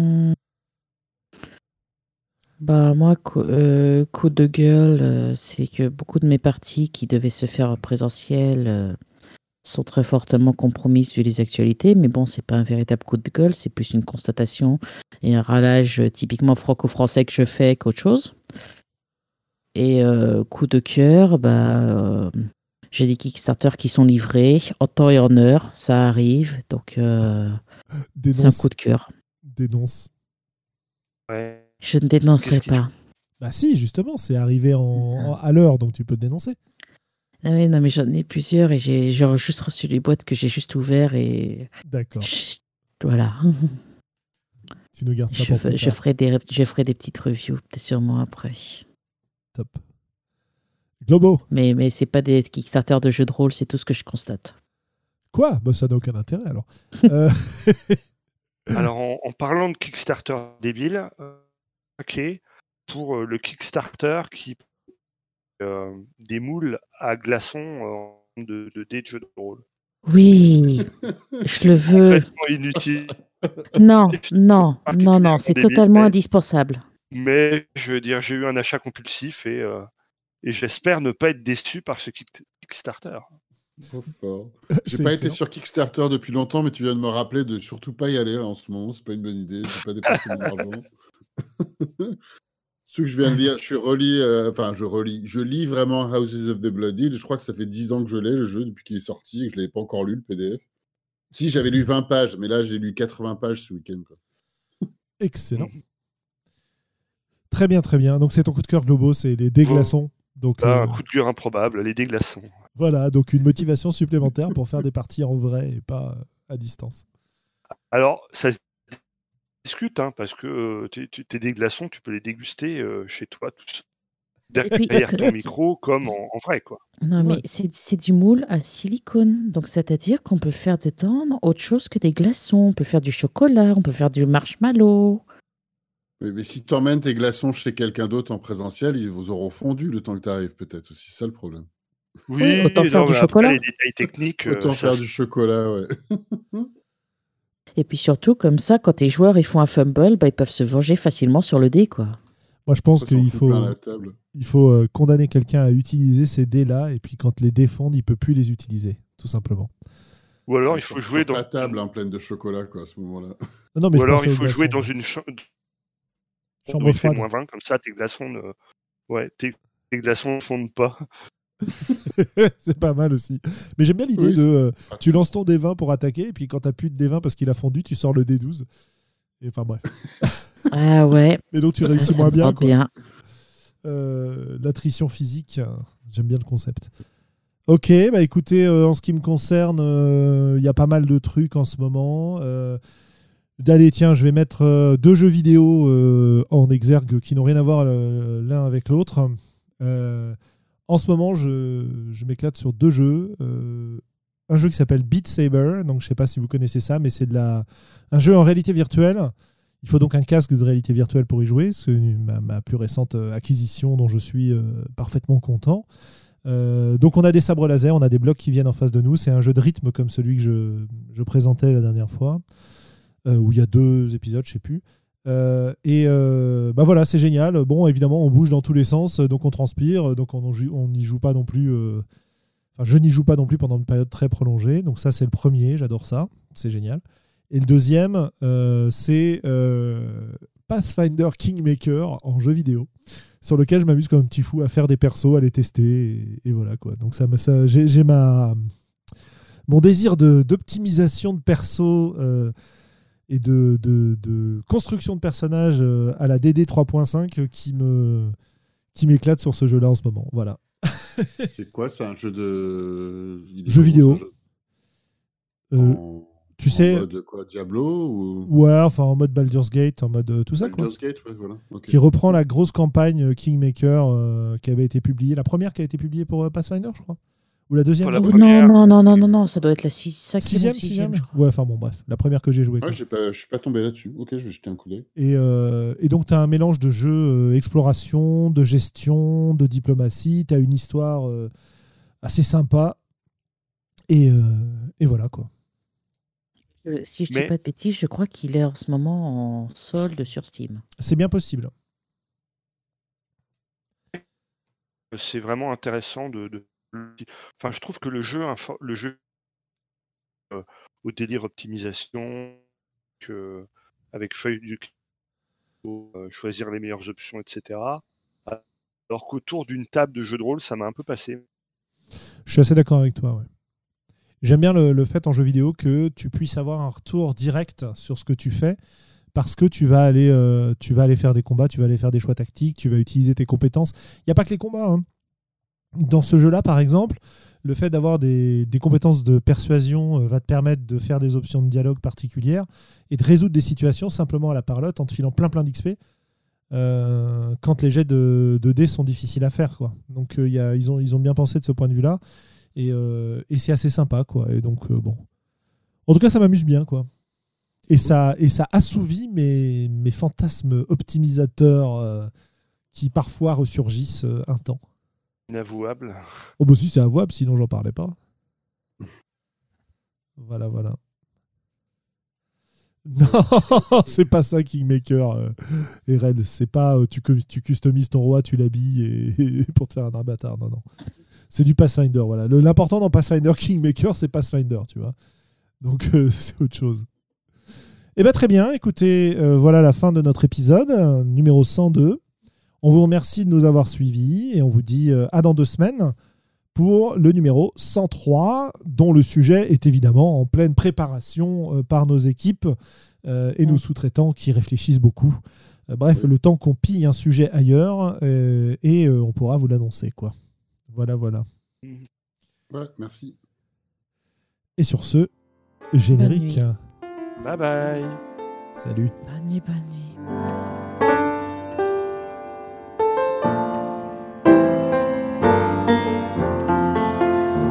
Peuple rôliste, tu viens d'écouter les voix d'Altaride. Si ce que tu as entendu t'a plu, n'hésite pas à nous laisser des commentaires sur le site, sur la chaîne YouTube, à nous rejoindre sur Facebook, sur Discord, bref, sur l'ensemble des réseaux sociaux. Et qui sait, peut-être même un jour nous laisser des étoiles sur iTunes.